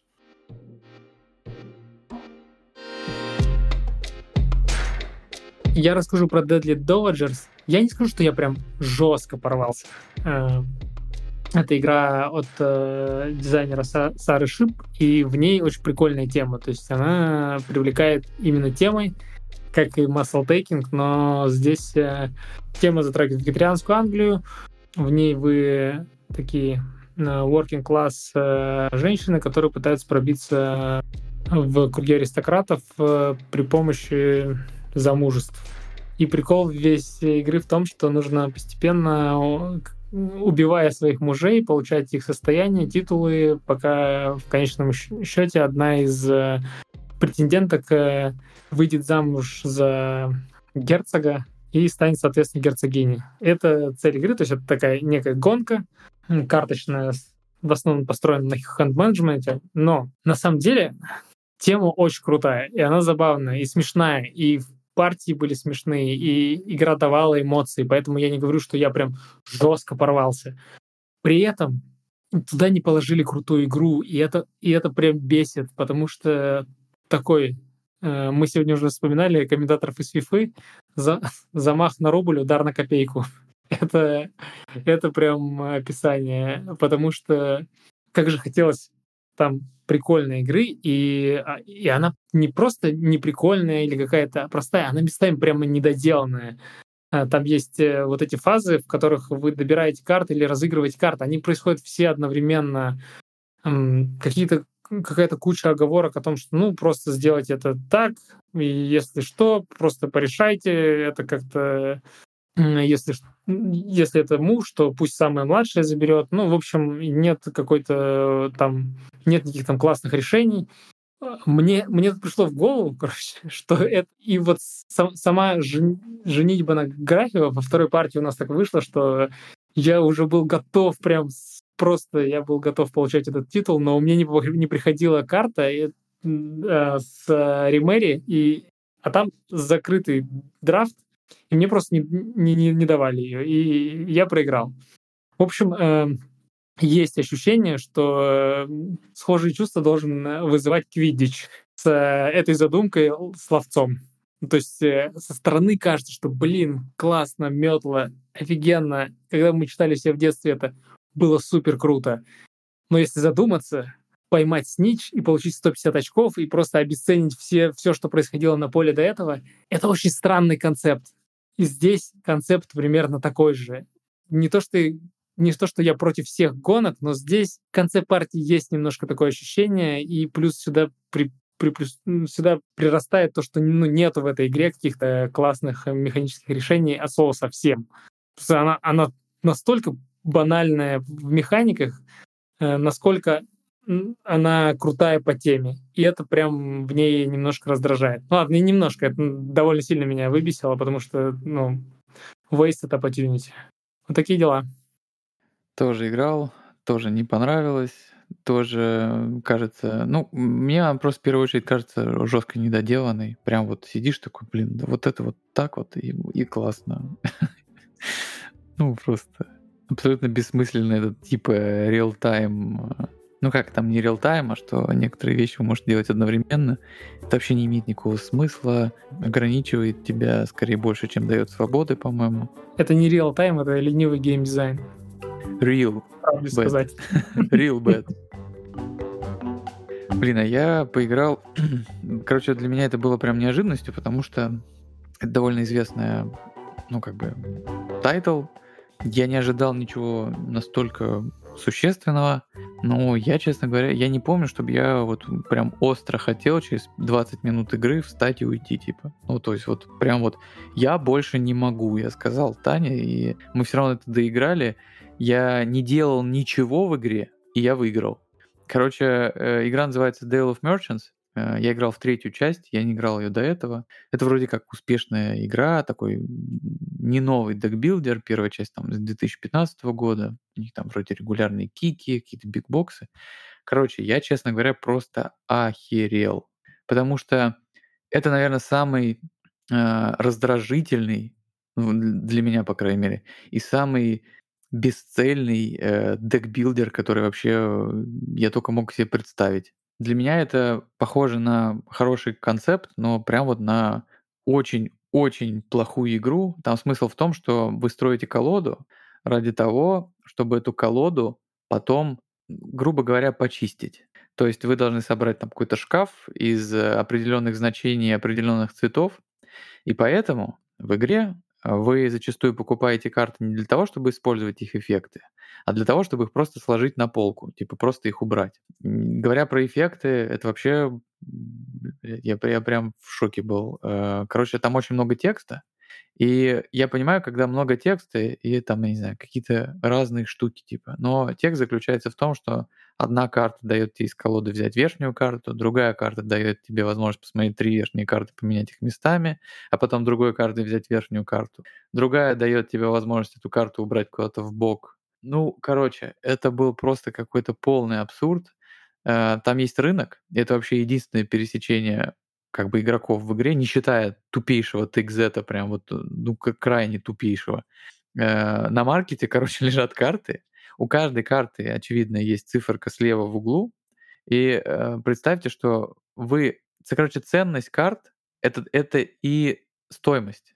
То есть вы, условно, пятеркой покупаете пятерку.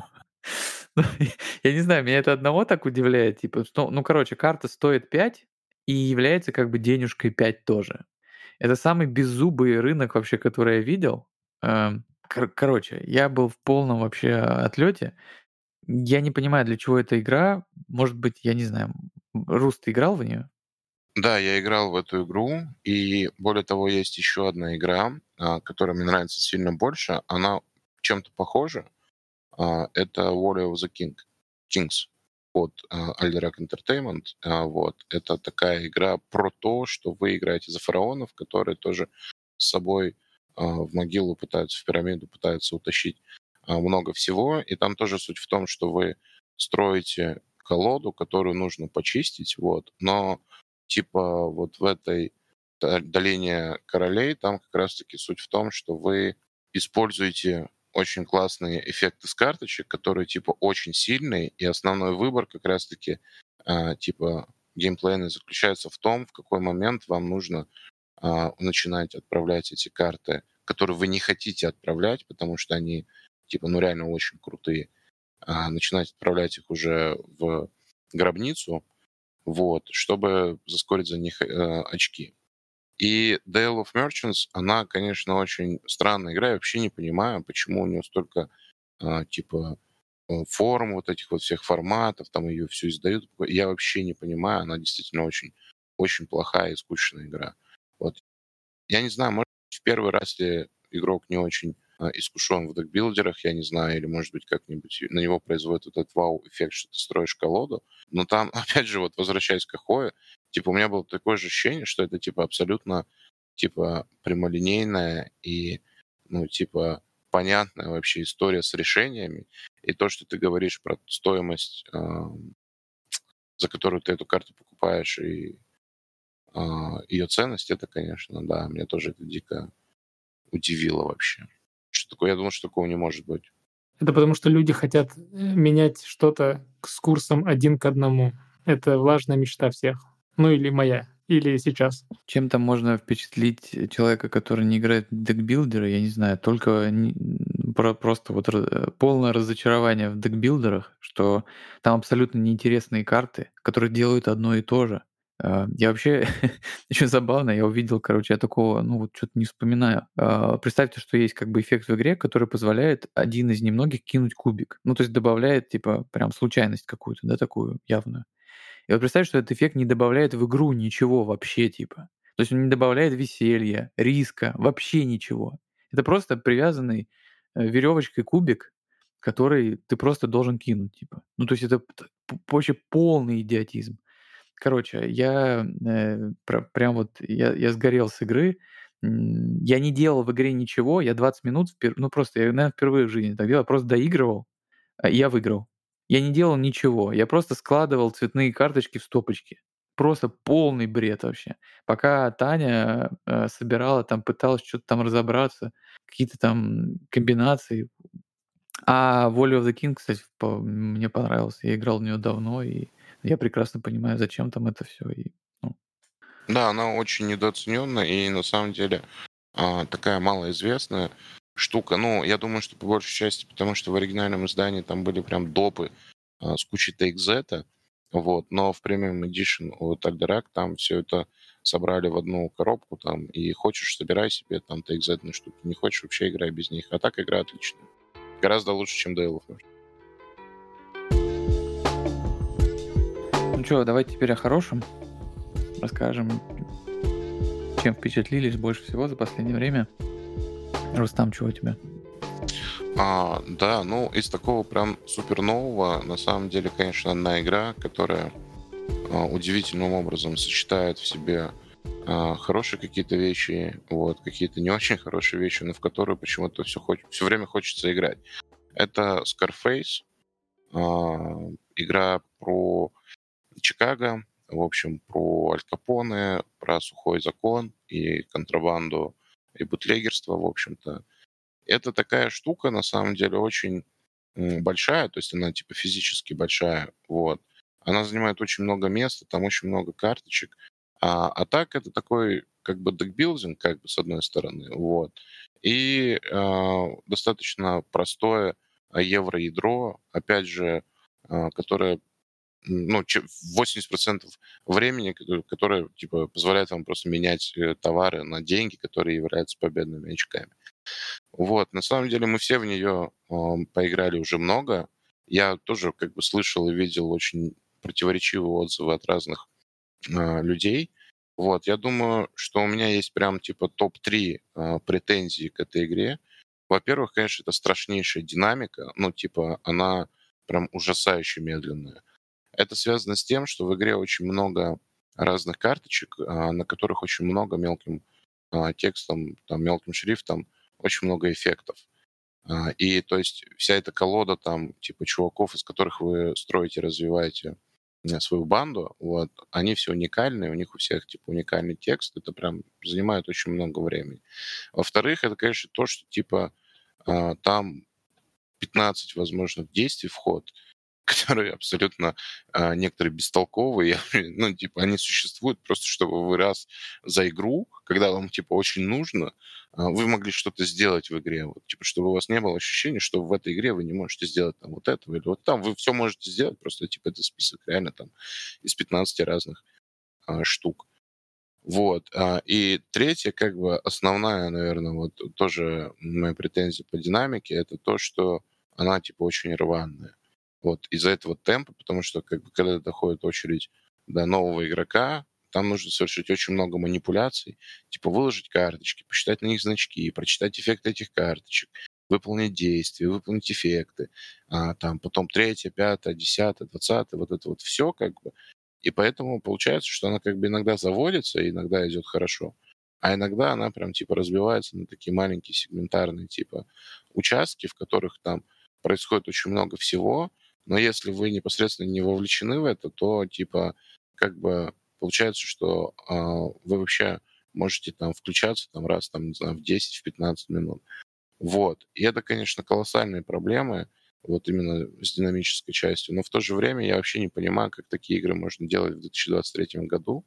Наверное, их много и не надо делать, потому что там очень много элементов, которые вызывают прям странные такие ощущения. Но в то же время она безумно тематичная, вот, и какая-то абсолютно уникальная. То есть вот при этом всем, что вот эта вот огромная, вот эта вот вся неповоротливая машина, она работает очень даже а, забавно, вот, но есть, конечно, некоторые моменты, когда прям ты как бы сидишь, и ты вообще не понимаешь, как это вообще может быть, вот. Но в то же время за счет вот этого, на самом деле, большого пласта возможностей, она как бы, наверное, немножко не евро, и э, немножко там не э, area control. Вот, это такой немножко как бы получается сэндбокс на тему сухого закона, вот, в котором вы можете делать совершенно разные вещи, при этом пытаться зарабатывать деньги, а потом в какой-то момент оно очень внезапно кончается, и вы просто считаете, у кого сколько денег, и тот, у кого больше всех, он выиграл. Вот. И я, как бы, кажется, что мне она не нравится, на самом деле она мне очень нравится. Вот. И нравится как раз-таки вот этой вот э, всей абсолютной какой-то безумностью, типа, и вот этим всем, короче, каким-то очень большим полем возможностей. И мне кажется, что там даже есть какой-то метагейм, просто ну, нужно его нащупать еще немножко. Вот. И совершенно поломанные, абсолютно, э, ну, типа, незабалансированные способности ваших боссов — это какая-то отдельная, типа, история, когда вы, ну, там есть типа колода, вот в этой колоде есть карточка босса, когда вы ее играете, вы активируете на там, а, способ... какие-то способности от вашего босса. Это прям типа очень а, крутой момент, потому что вы понимаете, что вот типа, ну, босс это там прям какой-то крутой чувак, который умеет очень много того, что никто другой вообще даже близко не умеет. Вот. И вот такие вот какие-то у меня впечатления а, пока от Scarface. Эм, я тоже, наверное, расскажу чуть э, про Scarface, просто вклинюсь в, эм, в этот э, топ-пик э, Рустама. У меня тоже похожая история с Scarface. Scarface, кстати, называется Scarface 1920. История с тем, что у меня, наверное, никогда такого не было, что мне очень хочется в нее играть, несмотря на то, что я очень плохо в нее играю. И после каждой партии есть ощущение типа, о, наконец-то я понял, как в это играть и как в этом, ну, то есть существовать, не потеряв там все деньги и все свои возможности. Вот теперь-то я понял. Сейчас вот я сыграю ради того, чтобы, типа, превозмочь и э, все такое. При этом я получаю массу удовольствия. Там прикол даже не, скорее, не, не то, что в удовольствии, а в том, что ты получаешь очень много... Это очень эмоциональная игра, типа.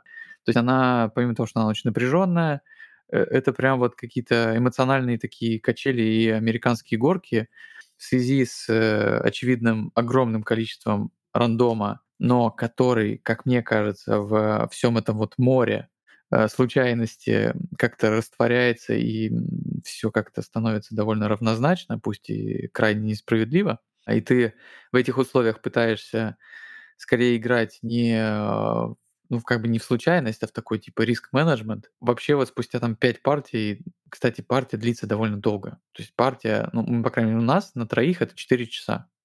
Это, ну, невозможно меньше просто при том, что у тебя не так много ходов на самом деле, ход довольно большой. Типа у тебя 15 разных возможных действий, плюс ты играешь, ну вот карточки условно, как в Дюне Империи, либо в какой-нибудь Вечной Зиме, и на каждой карте есть какие-то эффекты, ты их пытаешься сметчить, чтобы вот этот работал с этим, потому что есть какая-то там значок масти и все такое. Вы играете как бы там 4 часа втроем, но у вас действий типа там от 12 до там 15. То есть такое ощущение, что вы играете в какую-то там евро лосерды, и ощущается это довольно, ну, не считая всяких вариантов, которые там существуют, вообще игра, на удивление, ну, как бы гибкая и по масштабируемости, то есть там вроде говорят и соло-режим, там типа ок, вполне себе и вдвоем это можно играть, и втроем, и вчетвером, и это чуть-чуть странно, типа.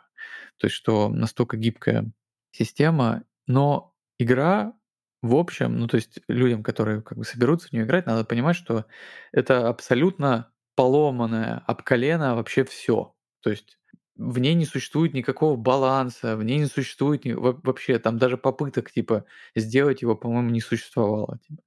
И это окей. Ну, то есть оно как бы работает, и это интересно, и просто это создает новые, мне кажется, такие горизонты геймплейные. Ну, то есть если представить какой-нибудь рынок карт в Дюне Империи и понимание того, что вот игрок взял какую-то карту себе, да, там вот оппонент взял там, не знаю, какую-нибудь карточку фременов, окей, значит, у него там как-то он будет собирать этих фременов, окей. А если игрок в Скарфейзе взял карточку, теперь вы знаете, что он, например, единственный может вас убивать. типа чуваков, на которых вы выставляете, там, тратите один из 12 ходов, вы их выставляете, он берет их и убивает, потому что хочет. Или он теперь может продавать без вообще какой-то проблемы там где угодно. Или он забирает ваши маркеры, там, бордели откуда угодно, вы тоже тратите на это ходы и деньги и все такое. Короче, э, постоянно какая-то э, динамика, о которой говорил Рустам, он, возможно, не знаю, части говорил про то, что динамика крутая в плане как бы эмоций и движения в игре. То есть, я не знаю, я тугодум, и мне в плане вот э, того, что там вот один игрок походит, другой, я это время думаю. И дай бог, если я подумал, и мне хватило времени, потому что меняется довольно много, и, и случайность этому как бы первый помощник. Но, опять же, по прошествии там многих партий, ну, 20 часов условно я в нее играл. Мне кажется, это достаточно, чтобы понять там какие-то вещи, например, что, э, как правило, случайность все-таки, ну то есть что ты в ней как-то задействовал в этой случайности, это твоя вина по большей части. Если там триггернулся рейд копов, и он тебя очень сильно ударил, значит, ты не понизился на треке копов. Если разбомбили твой э, найт-клаб, ну, товарищ, ты зачем поставил там найт-клаб и, не знаю, сделал из этого, типа, слишком сладкий пирожок? Ну, короче, э, мне очень нравится в это играть, это, но по-прежнему есть ощущение, что это такой, типа, немножко guilty pleasure. Вообще забавно, насколько там же довольно странные какие-то два чувака-автора, ну, то есть они, по сути, тоже, наверное, ноунеймы, и из-за этого, как мне кажется, возникает вот... Э, вообще возникают подобные игры со всякими странностями и при этом большими приколами. Ну, я вот вообще не ожидал, что я в подобной игре сяду и увижу, типа, 15 разных основных действий. И, кстати, я что-то не очень понимаю, какие из них там бесполезные, потому что очень зависит от ситуации, типа, ну, как бы что, что происходит. Я, мне кажется, всеми пользовался. Другое дело, что я играю плохо, не знаю. Э, и я сидел с этими 15 действиями, ты вообще не понимаешь, что делать первый раз. Ну, то есть ты, ты вообще не понимаешь, что делать. Просто тыкаешься и вот. Слушай, ну я, я здесь э, соглашусь с вами насчет того, что это очень тягучая игра, э, в ней жесткий темп. Ну, у меня есть теория, короче. Мне кажется, что она нарочно сконструирована так, то есть и баланс там нарочно нарушен, и нарушен он жестко. И я приведу пример. Ну, последней партии у нас буквально была ситуация, в которой мы где-то в середине, э, рейд полицейский говорит нам, вскройтесь все, покажите, сколько у вас денег. Мы вскрываемся, у меня 101, у Кира что-то вроде 37, у Вадима 6. Рейд говорит, потеряйте половину денег. Я теряю 51. Кир теряет типа 17, что-то такое. Вадим теряет 3. Есть они на двоих теряют у них вообще на двоих было меньше, чем я потерял. Я так сгорел. Я выиграл, конечно, эту партию, но я, я так офигел. Типа, ну, и здесь, э, мне кажется, это, это вполне себе приемлемым. Я вообще впервые встречаю в игре такую жесть в плане в плане того, что типа есть вот какая-то внешний, есть какой-то внешний фактор, и он настолько тематически работает, вот там типа нужно тебе сделать деньги, делай деньги сейчас, потому что придут копы, у нас нелегальный бизнес, мы не продаем, мы не продаем кофе в Старбаксе, мы продаем алкоголь подпольно. В любой момент ты можешь потерять все. Да, удивительная штука. На первый взгляд кажется, что это такая типа евростратегия, но когда ты играешь в него как стратегию, ты проигрываешь на втором ходу. То есть я настолько большого влияние тактических решений, ну вот в подобных играх, честно говоря, не помню. То есть я привык вот играть в это как вот в стратегию, там, не знаю, Дюна, Империя, там, типа, собирать какую-то вот историю, там, ну, я не знаю, ну, короче, это просто тактика 3000, то есть ты должен использовать все возможности вот сейчас, типа, ты не соберешь никакой кулак, ты не соберешь никакую там колоду. Пока ты соберешь колоду, игра закончится. Ты типа колоду собираешь, там, ну, ты купишь там, дай бог, три раза карты там, окей будешь молодец. Факт. Ну вот я как раз об этом говорю, что мне кажется, что она очень гениально не сбалансирована, а сконструирована из крутейших сущностей, которые между собой очень тематично работают. Ну, то есть какие-то как где-то есть найм. Вот эти вот сектора, в которых э, ты общаешься с властями и получаешь что? Если ты идешь в Underworld, ну то есть мир, где все нелегально, получаешь э, по шапке и получаешь розыск это все очень круто между собой. И нужно относиться к этому как к, э, фильму «Крестный отец» Фрэнсиса Форда Копполы. Это, ну, на мой взгляд, личный, это абсолютно идиотское кино э, с, с пустым, почти пустым сценарием, э, ну, то есть и заставлять, заставляет его работать, как раз оно тоже абсолютно тягучее, но его заставляют работать крутейшие сущности, которые в, него, в нем заложены. То есть определенные сцены, определенные хайлайты, и в целом сотканный из гениальной игры и из гениальных сущностей этого фильма. Он настолько красивый, что мы прощаем ему очень много. Здесь также вы играете ради эмоционального момента. Но я отчасти соглашусь, э, отчасти я точно знаю, после каждой партии, вне зависимости от того, там, случайно меня там по шапке ударило и потерял все деньги или нет, я точно знаю, где я ошибся. Вот прям вот. Вот тут вот я ошиб, вот так я не должен был делать, не потому что я не знал, типа, а потому что я неправильно подумал. Я неправильно там сменеджер, э, сменеджерил там руку. Я неправильно, ну, короче. Я неправильно распределил риски. Вот я каждую партию помню, э, прям вот как э, фильм какой-то. Я точно знаю, где я ошибся. То есть в это можно играть, типа, ну, то есть это, ну, на мой взгляд, умная игра, там куча э, тяжелых, непростых решений, эм, ну, в хорошем смысле. Ну, мне так, по Это, крайней это, мере, кажется. это, это правда, это правда. Ну, то есть, э, ладно, «Крестный отец» тоже не до конца идиотский фильм, там есть логика. Просто в какой-то момент она, она уступает в угоду какому-то кинематографическому эффекту, э, очень крутому. И здесь также игра иногда, вот, ну, как пример, пример, о котором я говорил, ну, то есть я наиграл на эти 101, типа, игра несправедливо забрала у меня 51. Если бы я поиграл в ту партию, это было бы максимально несправедливо, но и я, я на это тоже был готов. Слушай, ну давай так, ты же э, там просто я, я Рустаму расскажу, там была партия, где а, у Вадима получилось нам очень сильно накрутить crime rate. Он взял чувака, которого мы с Басом решили не брать, хотя и Вадим не торопился, но он благодаря этому раскрутил crime rate наш просто в небеса. То есть э, я точно понимаю, что у нас была опция этого чувака забрать, он был неплохой для, по-моему, всех, а, либо просто играть после этого даже более безопасно, типа. Ну, то есть, Бас, если у тебя, типа, куча денег, ну, ты мог в теории просто играть сильно более безопасно, правильно? Ты мог понижать crime rate сильно, вместо того, чтобы там, не знаю, ну что-то делать другое, понимая Тогда бы что... у него не было столько денег просто. Так нет, они к этому моменту у него уже были, типа. Он просто, прод... он, он просто продавал, он не делал ничего особенного. Ну, то есть, ну, я понимаю, его Вадим есть... повышал просто за счет того, что у него было больше людей там в сейфхаусе. То есть, э, если бы Бас э, там, не знаю, не покупал условно карты новые, там просто ходил и понижал этот рейд, ну, может быть, совсем по-другому было бы. Ну, короче, так, мысль. Просто видишь, а, как бы в чем фишка. То есть а, это правда про то, что тебе нужно в условиях а, очень ограниченного времени взять вообще максимум. То есть, конечно, можно ходить там, не знаю, менеджить все вот эти вот микро там типа штуки, которые доставляют дискомфорт, да, там рейд снимать себе, там еще. Но можно, с другой стороны, как бы попытаться рисковать, типа, ну, максимально у тебя рейд, ну ладно, как бы худшем случае отдашь половину денег, там, я не знаю, еще какой-нибудь такую же дичь. Как бы, но если у тебя будет в среднем больше денег, чем у всех остальных, то и как бы окей. Короче, она вот про это действительно, ну, типа, она максимально тактическая, и я вообще не помню, на, на самом деле, на вскидку не, ну, типа, аналогов по количеству такого, по такому количеству тактических решений вообще в больших играх. То есть там горизонт планирования, он типа, ну, буквально там какие-то вообще там один круг, и то в лучшем случае.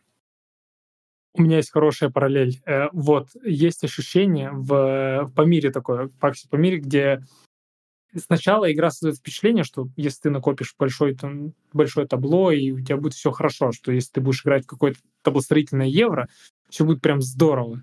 Но на самом деле нужно в моменте выжить максимум из этих карт, потому что их не будет сегодня, завтра, через э, после следующего доминуса, их перережут там всех в херате, кто-то сбросится, что-то уйдет. Ну, в общем, э, вы поняли. Э, э, там тут тоже очень важно понимать ситуативную значимость карт, момента всего этого, что нужно вот сейчас поставить все, подарить всем подарки на все деньги и забыть об этом, потому что дальше будет совсем другая игра. Кстати, хорошая аналогия, вот, только ну, типа, нюанс заключается в том, да, что Памир это условно, хотя я не знаю, сколько вы играете, там, ну, типа, филерок там на часа полтора, да, вот, а Scarface, он, ну, действительно очень долгий, по времени, я имею в виду. Нет, правда, по темпу сильно отличается. И ну, по, по, по длительности партии, да. Здесь есть вопросы к тому, что игра предлагает за такое время. Но при этом Scarface ну, не, не знаю, настолько зависит хорошо. от, ну, то есть от компании за столом. Типа, наверное, в этом можно играть как филерок на полтора часа там втроем. Можно играть 4 часа, вообще изян, вчетвером. Просто. В Памир? Да. Тянуть его просто до... Особенно если прям все четенько понимают, что происходит. Я в такое играть не хотел бы, а, но такое бывало. Бас точно в такое играл. Да, было, было пару раз. Возможно, да можно в Памир играть э, столько времени, просто мне кажется, это нужно либо очень долго ходить, либо я не знаю, чем заниматься, потому что там э, карты, они, в общем-то, сами обновляются, и рано или поздно доминации схлопываться будут сами по себе.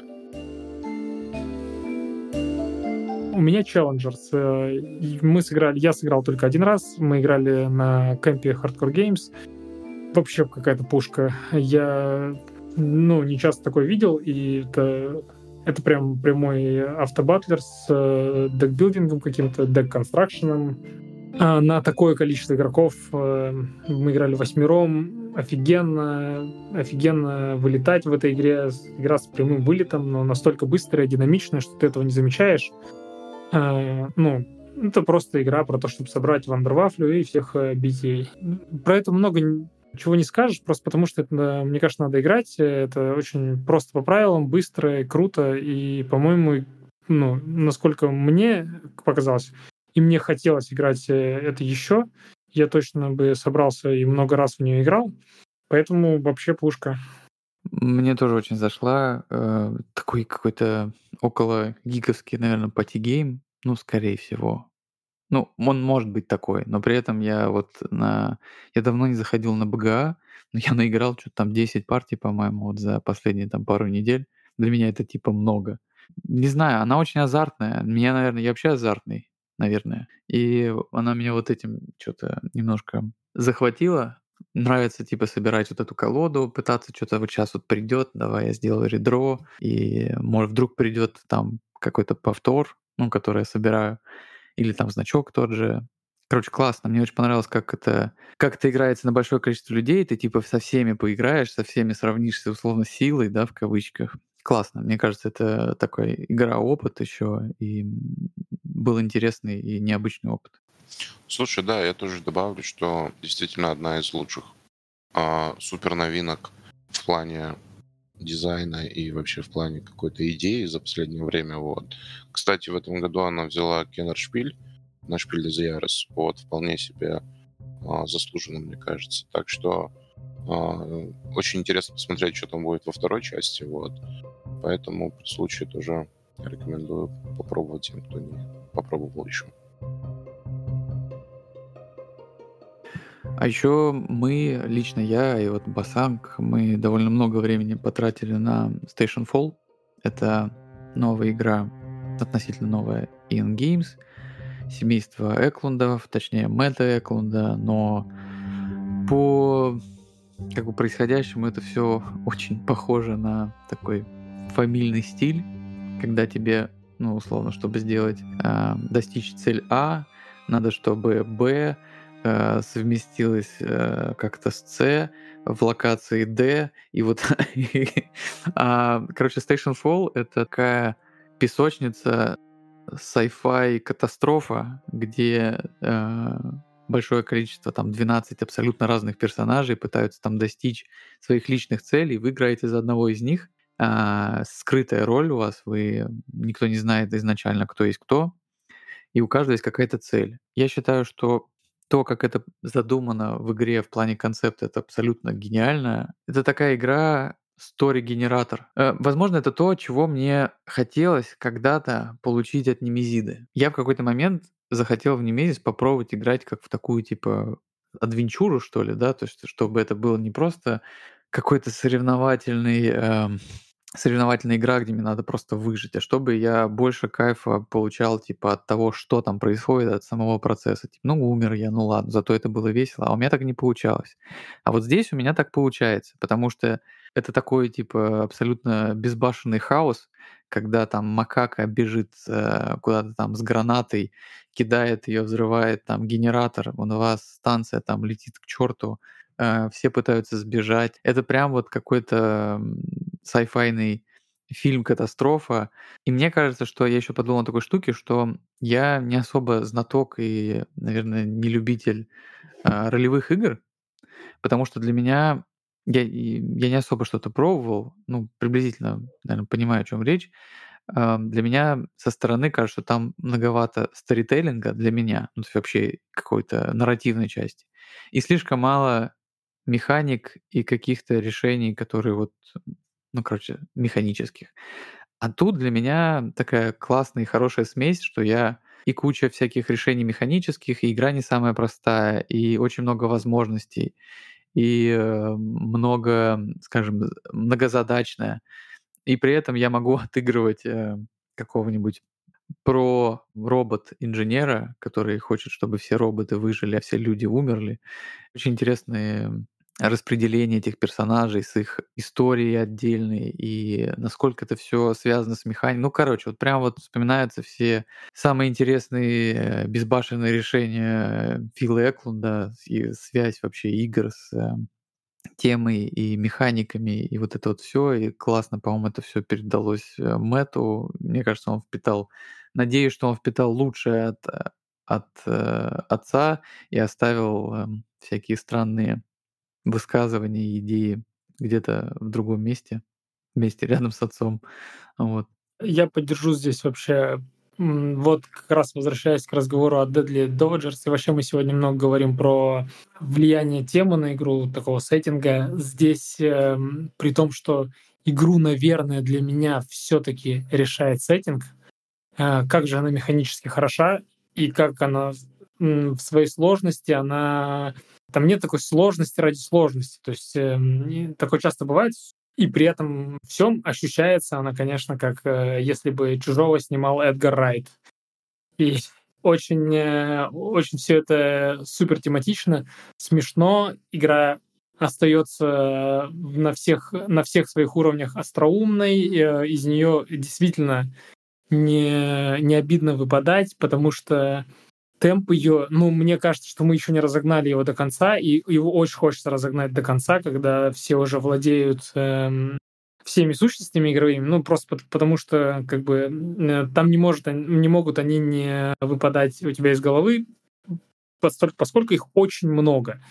Но при этом эм, игра, играть в нее классно, играть в нее весело, даже, ну, понимая, что, блин, не все получается так круто, как ты как, как хотелось бы, я до сих пор вот не понимаю, можно ли там сделать так круто, как хотелось. Вообще задача в игре, как бы, ну то есть вот тебе нужно, там, не знаю, чего-то достичь, но для этого тебе надо, чтобы крыс, э, там, макака прибежала вот в эту комнату, кинула оттуда Эм, какой-нибудь э, артефакт инопланетян соседний, его подобрал капитан, а капитан потому, что он умеет выходить, потому что он там, не знаю, киборг, он умеет выходить в космос без шлема, поэтому можно выйти в космос и потом, ну вот, короче, вся вот такая, тебе нужно придумать вот эту вот сумасшедшую цепочку, которая в какой-то момент обо что-то разобьется, э, об действие какого-нибудь другого игрока, потому что, я не знаю, мы, наверное, не сказали ключевую историю, что все играют всеми.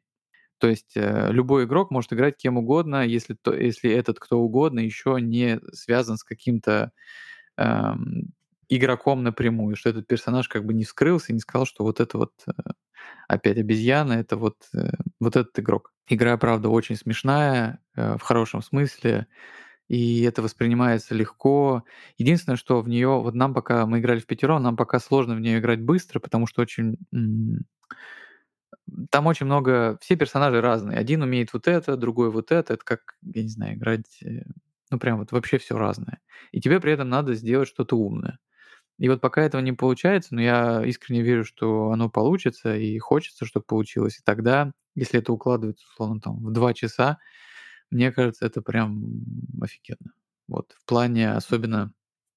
Ну, короче, опять, для меня это такой, типа, супер гиковский party game, с классными решениями и очень умными, на мой взгляд. Э, могут они, точнее, быть умными, не у меня, но мне кажется, что, короче, то, о чем ты говоришь, что, возможно, ей не получится управлять так, как хочется. Да, не получится, но в, в перспективе можно будет равноценно хорошо и неплохо ей управлять и при этом напрямую срать э, в других, в других игроков. То есть прям делать какие-то им подлянки так, чтобы это все типа работало на средних, все выходили на средних неплохо. Вот. Я тебе просто напомню, что ты козел, потому что убил моих двух персонажей на втором ходу. Урод. Урод. Просто обоих. Случайно причем. Козел. Слушай, то, же самое Кир Бесконечность э, проделал со мной. Блин, можно я просто партии. еще скажу одну вещь, просто чтобы люди понимали, эм, если не играли, что вот представьте, что в игре есть персонаж, доктор, у которого, то есть, блин, как объяснить? Это, это просто настолько гениально, что я, я прям вот офигеваю каждый раз, когда думаю об этом. Короче, есть куча персонажей в игре, понятно, один управляет там вот один вот киборг, другой там вот какой-то робот, а есть доктор. Но у доктора две карточки в игре, типа это означает, что э, эти две карточки могут достаться разным людям, потому что это доктор, доктор Джекил и, до, и мистер Хайд. То есть, типа, у него как бы две личности, вы можете даже не знать о том, что их, они оба в игре, и у них разные цели, и я не знаю еще, возможно ли, если у, них как бы разные э, личности, ну, короче, два разных игрока играют за как бы доктора, я не знаю вообще, возможно ли как-то выиграть за него, но просто как идея, это просто, я не знаю, отвал башки, по-моему.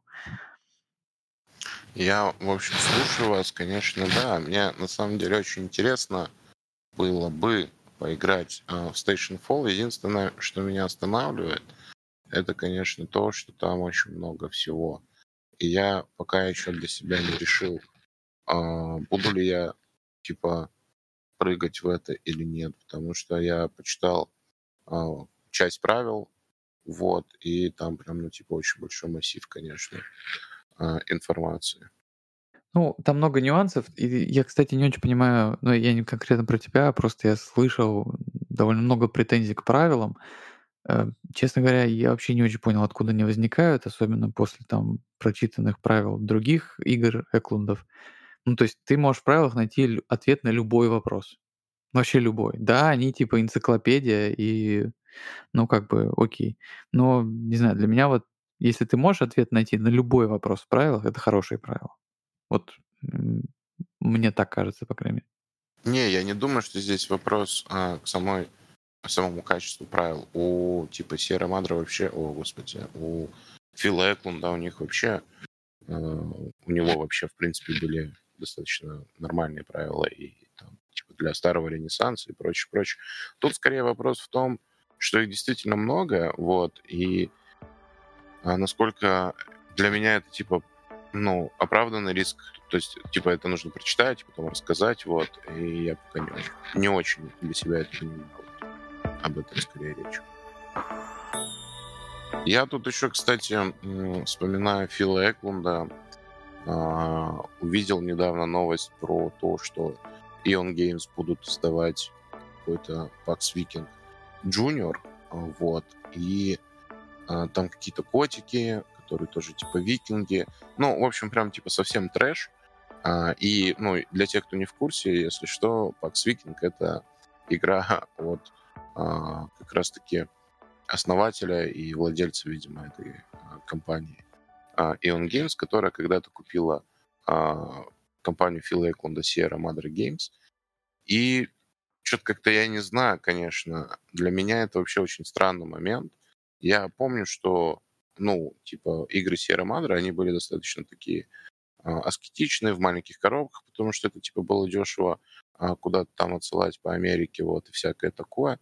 Но вот и для меня такой вопрос, стоило ли оно того, а, чтобы серию а, PAX игр, которую там он создавал на протяжении очень долгого времени, как бы, и там, типа, она не просто а, какая-то там серия игр, это там, ну, все, естественно, идейно обоснованно, чтобы теперь в этой серии выходили Pax Viking Junior котики, учитывая, что Pax Viking это вообще говнище редкостное в принципе.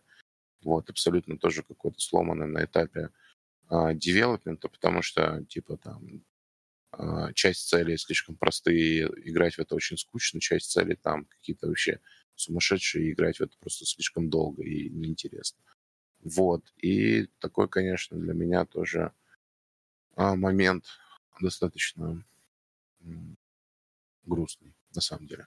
Ну, с одной стороны, это, возможно, прозвучит как, ну, вот то, что ты сказал, может звучать как такое гейткиперство, но справедливости ради, я бы, ну, наверное, не было бы столько вопросов, если бы Pax Viking вообще был бы, да, был бы игрой, которая, ну, как бы, не знаю, уместно вообще выглядит в серии PAX. Мне, мне просто тоже полное ощущение, что это, ну, прям вот э, мусорище страшное, потому что я как только не пробовал ее крутить, по-моему, это удивительная говнина. Извините, конечно, но... Теперь для детей. Да, да, а теперь для детей, да.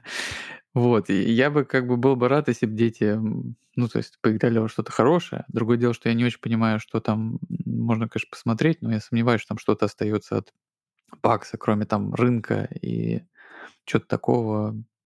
Самое смешное, что чувак, который сделал вот Пакс Викинг оригинальный, он себя на БГГ вписал во все игры Фила Эклунда, типа начиная там, ну, с момента, когда уже стало понятно, что типа серия Мадри не существует.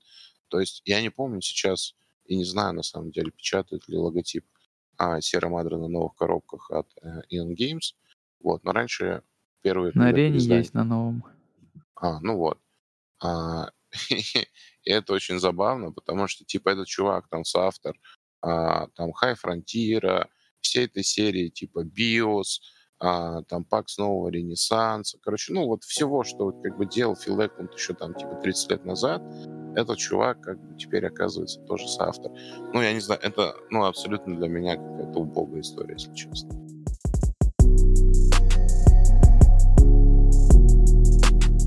Ну, на этой убогой истории и закончим тогда. Всем спасибо вновь, что слушали. Этот спотлайт был, видимо, прям очень длинный по сравнению с другим, но мы думали, что они будут выходить чуть чаще, но выходят как выходят. Вот, спасибо, что послушали. Всем пока. Пока. Всем спасибо, да. Всем пока.